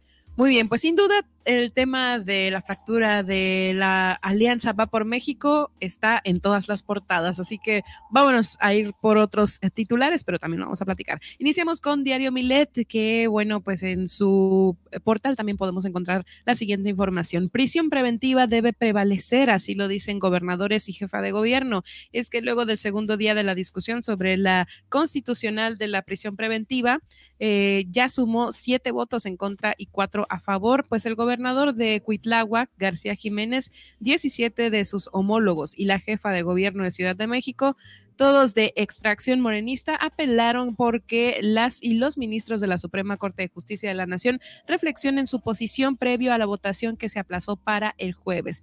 Eh, declararon que hacen un respetuoso llamado para que las ministras y los ministros de la eh, Suprema Corte de Justicia de la Nación, eh, pues respeten la división de poderes, observen estrictamente el texto constitucional, así como los procedimientos que la ley prevé para modificarla. Hacen votos para que tomen en cuenta estas consideraciones y poder seguir garantizando a las y los mexicanos la paz y la tranquilidad a la que aspiran y tienen derecho, se lee en esta misiva. Argumentaron que este mecanismo que hoy está en debate ha sido fundamental para reducir la incidencia delictiva junto con la nueva estrategia de seguridad y el combate a la impunidad para que los delincuentes no se den a la fuga ni prosigan en la comisión de más delitos. Encuentra esta y más información en nuestro sitio milet.com, en donde podrás consultar nuestro diario en versión PDF y sintonizar también nuestras más de 17 frecuencias transmitiendo a nivel nacional. Grupo Milet cuenta con presencia en 17 estados de la República Mexicana y en Estados Unidos a través de ciudades como Las Vegas, San Antonio, Texas y Oklahoma City.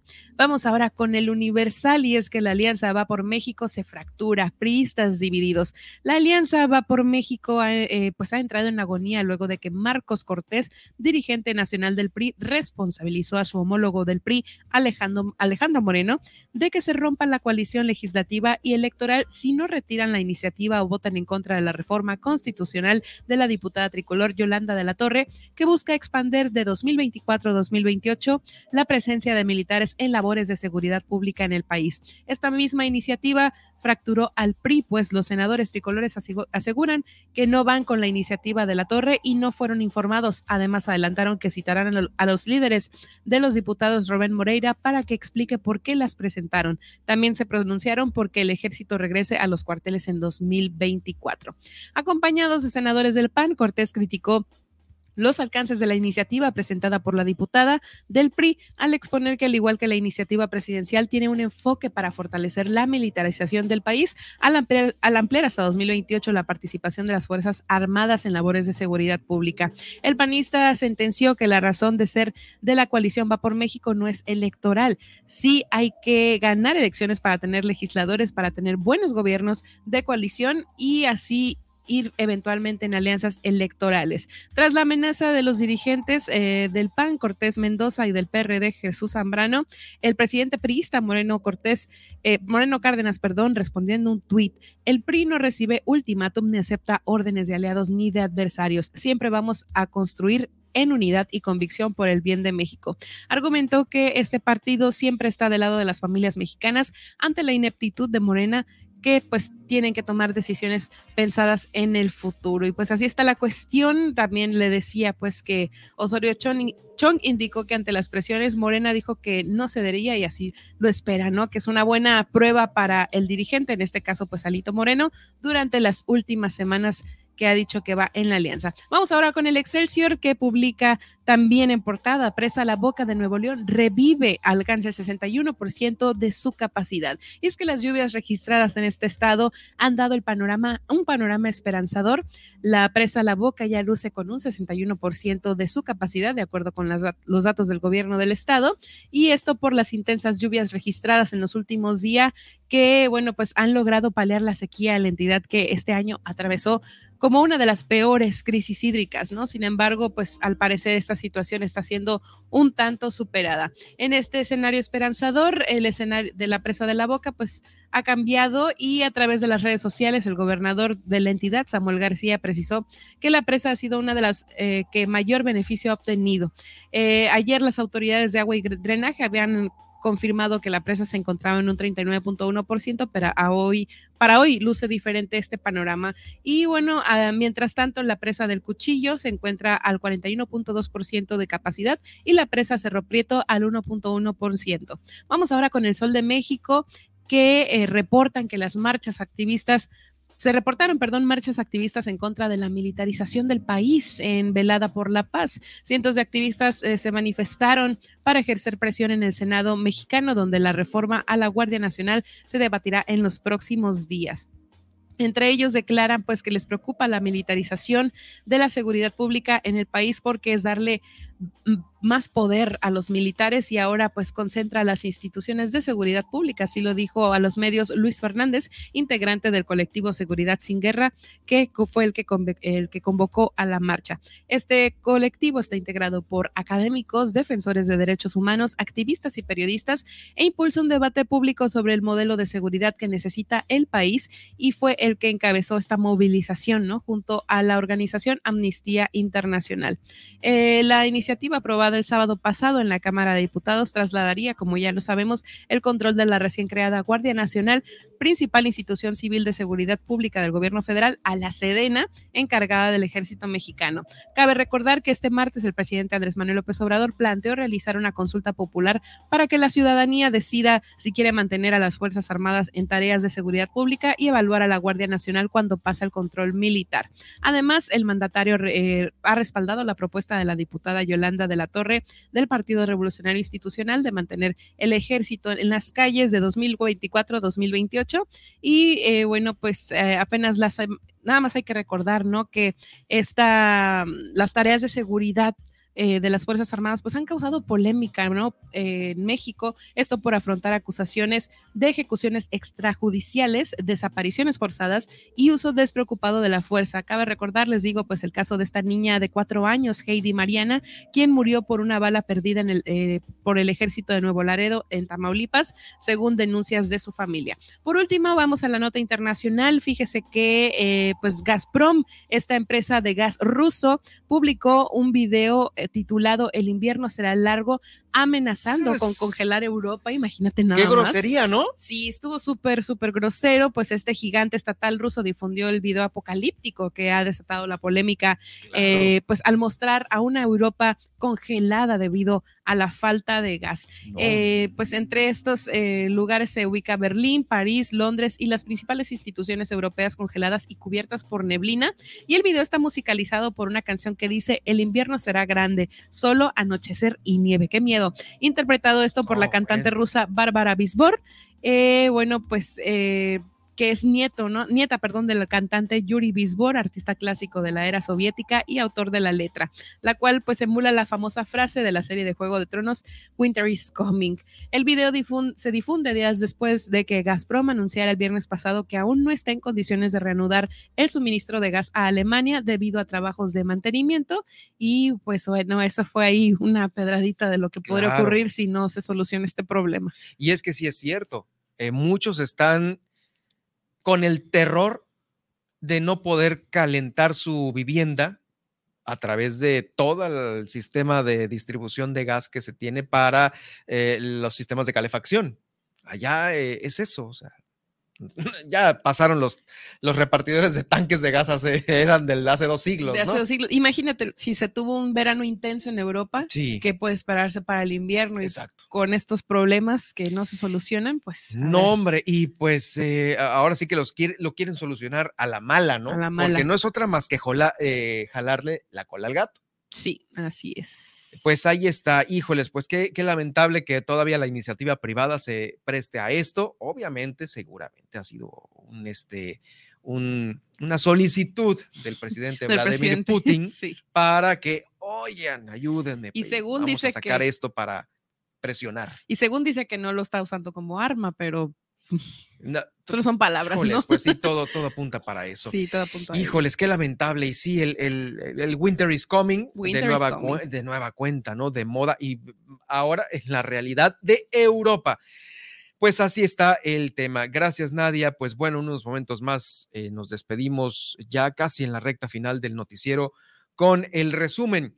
Fíjese que le voy a dar a conocer las cifras del el COVID del día de hoy, hoy día huracanado aquí en Baja California Sur.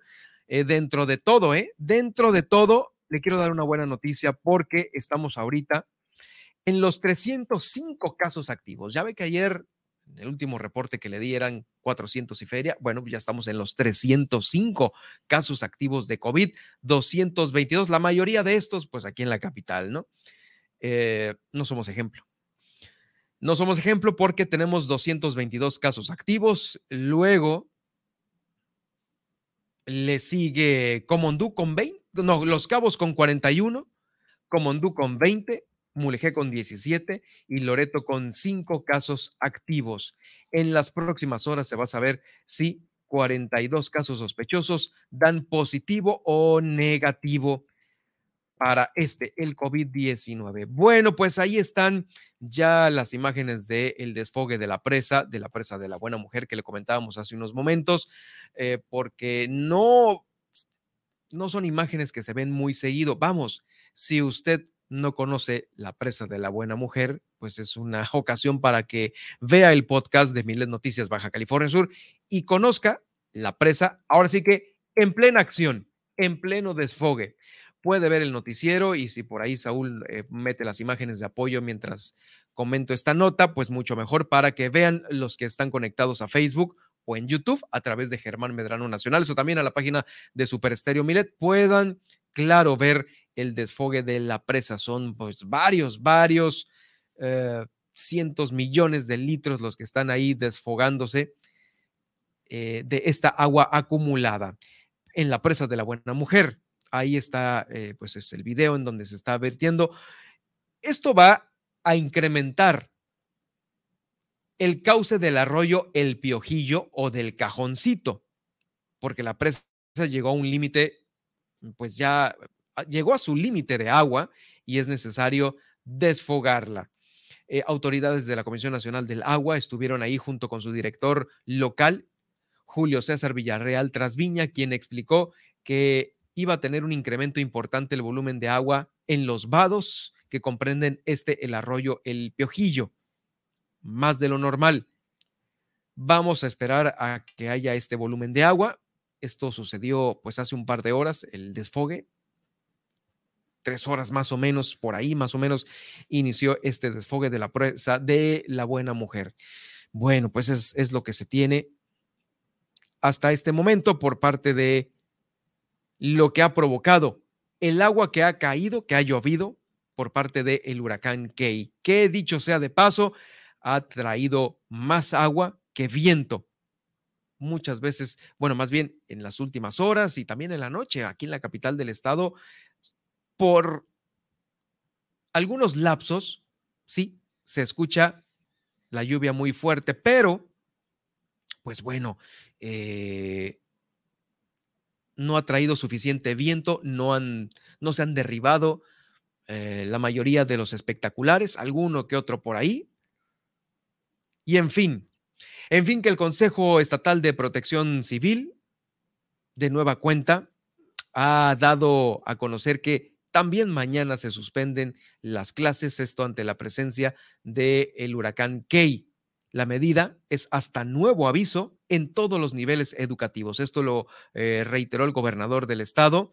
Eh, mañana, refiriéndose a este día 8, se suspenden las actividades escolares, se mantiene la alerta, no hay actividades hasta nuevo aviso. Les pido a los padres de familia que mantengan la prudencia para que nadie salga el día de hoy. Eh, por tercer día consecutivo, las labores en todos los municipios de Baja California Sur han estado suspendidas y también los trabajos administrativos de la Secretaría de Educación Pública. No hay trabajo en el gobierno. Creo que en el gobierno federal, pues bueno, solamente se siguen las estrategias con el personal operativo.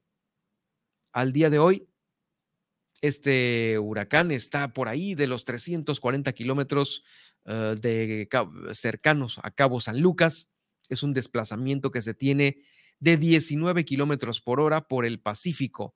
Tiene rachas de hasta 205 kilómetros por hora. Eh, pues todavía no está lo suficientemente cerca para sentirlas, ¿no? En Los Cabos, sí, el oleaje y la manejada fue ha sido mucho mayor en estas últimas horas. También se ha vuelto a exhortar a la población a mantener las medidas preventivas, evitando salir de casa y haciendo uso responsable del el agua. Recordemos que ya se informó que los eh, albergues están aperturados. También hay suficiente abastecimiento de insumos en las distintas eh, tiendas y supermercados de conveniencia. Si usted ha visto y ha ido a pues comprarlo regular, este, pues bueno, ahí están todavía con suficiente eh, abasto. Algunas tiendas sí, han circulado fotos de ya se acabó, ¿no? Ayer lo comentábamos. El papel de baño. Papel de baño. Pero bueno, sí, recordemos que hay almacenes de resurtimiento y esto, pues bueno, ha dado, ah, se han dado a conocer estas declaraciones en las cuales sí, no, no falta abasto en los insumos alimenticios, tampoco en el combustible. Eh, yo creo que hemos visto que la mayoría de las estaciones de gasolina tienen una fila regular de autos que están ahí en espera a cargar. Y es que, pues bueno, Recordemos que la trayectoria indica que los municipios del norte serán los que eh, muy probablemente tengan el mayor impacto de este huracán Key aquí en Baja California Sur. Ya hay desplegados muchos funcionarios, más de 500 trabajadores de Comisión Federal de Electricidad que vienen del estado norte, se han ya posicionado en los lugares estratégicos de aquí del estado. Y cada vez más cancelaciones en los aeropuertos de La Paz y Los Cabos. Estas cancelaciones no son porque el aeropuerto la solicite, es porque la aerolínea decide cancelar. Esto es muy importante. Es la aerolínea la que decide cancelar. El aeropuerto, como ya escuchamos al comandante local, eh, ha dado a conocer que se mantienen con operaciones regulares. Únicamente cerraron operaciones durante la noche y madrugada. Muy temprano, de nueva cuenta, estuvo abierto el aeropuerto de la ciudad de La Paz y el de Los Cabos, pues bueno, ni se diga por el tráfico que se tiene, pero sí cada vez más, eh, cada vez más las cancelaciones. Vamos a ver el día de hoy hasta qué número pueden llegar cuando se informe de esto en la siguiente reunión del Consejo Estatal de Protección Civil. Bueno, vamos al resumen rápidamente.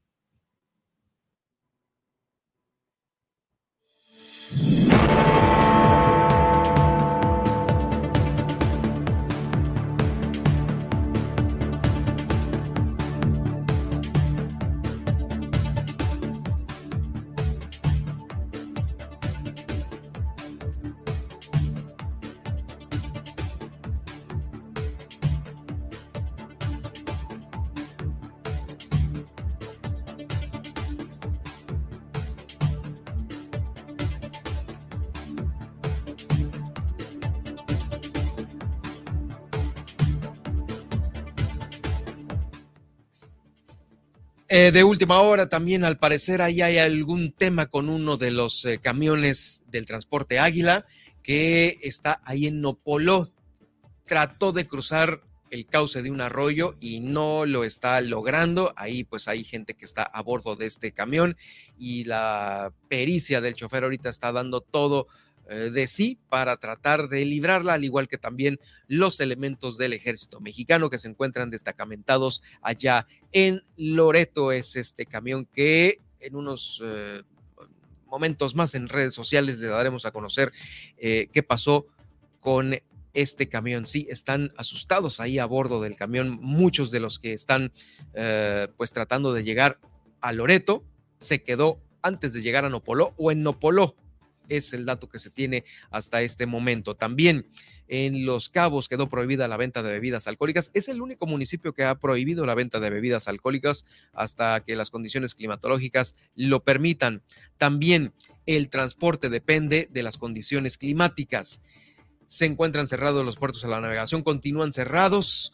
Eh, los puertos a la navegación y las actividades acuáticas. Todo el municipio de Los Cabos tiene banderas negras en sus playas. Se ubican 1.042 refugiados en Los Cabos, según el reporte de Guillermina de la Toba, nuestra corresponsal. También allá en Los Cabos hay más de 6.000 turistas quienes están ahí.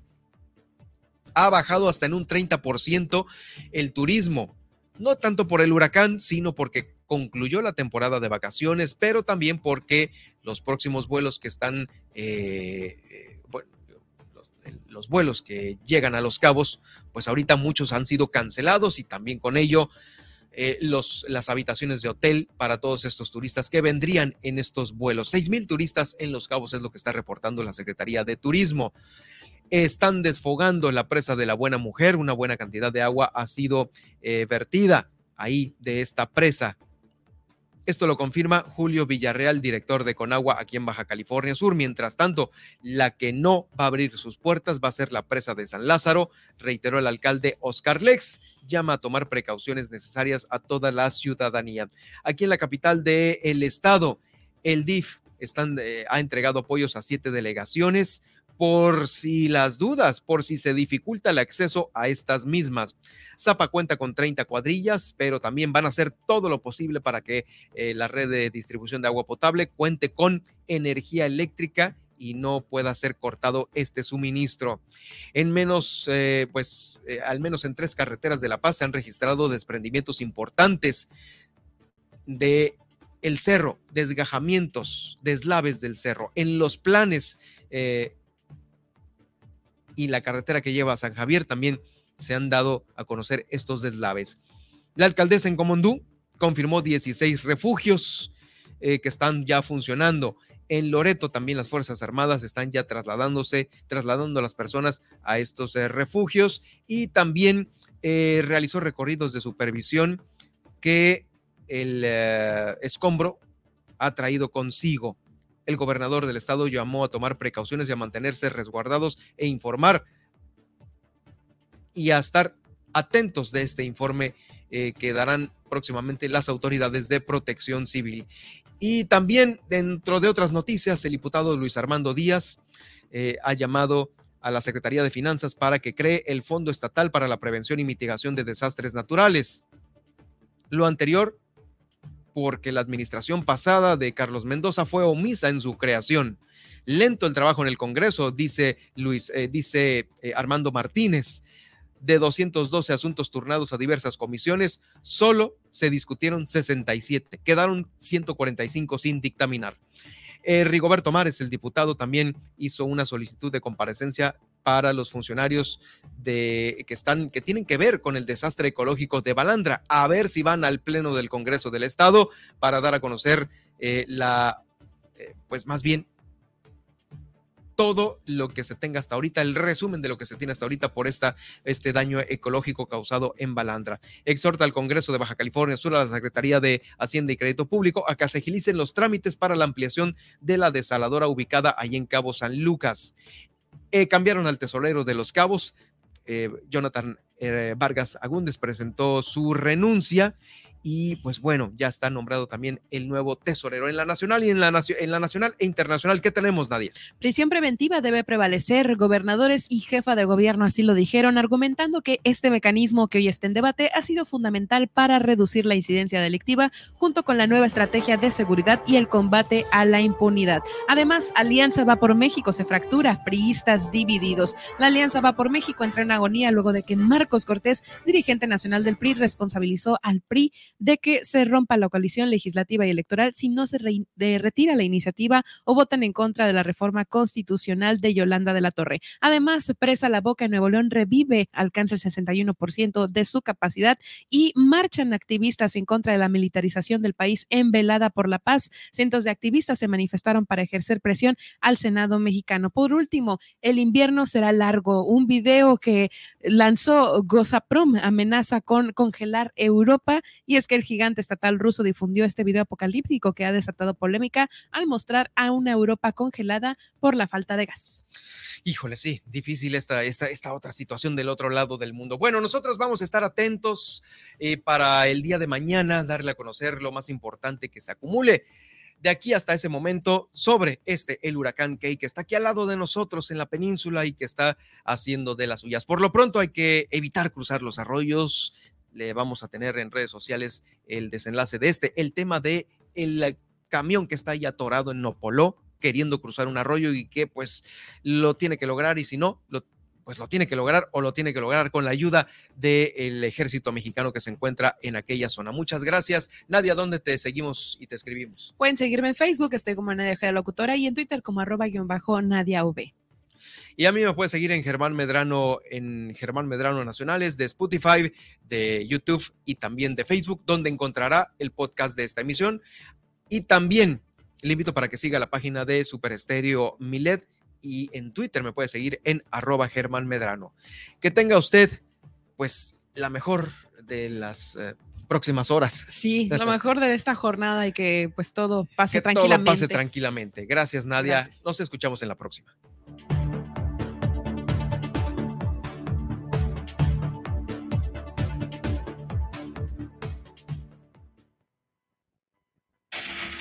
Le hemos informado en Milet Noticias Baja California Sur. Germán Medrano lo espera de lunes a viernes a partir de las 2 de la tarde en el 95.1 FM en La Paz y 91.5 FM en Los Cabos.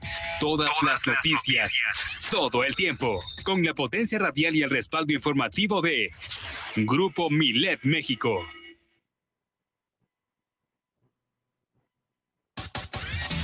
Super Estéreo Milet, La Paz, la radio con poder. Síguenos.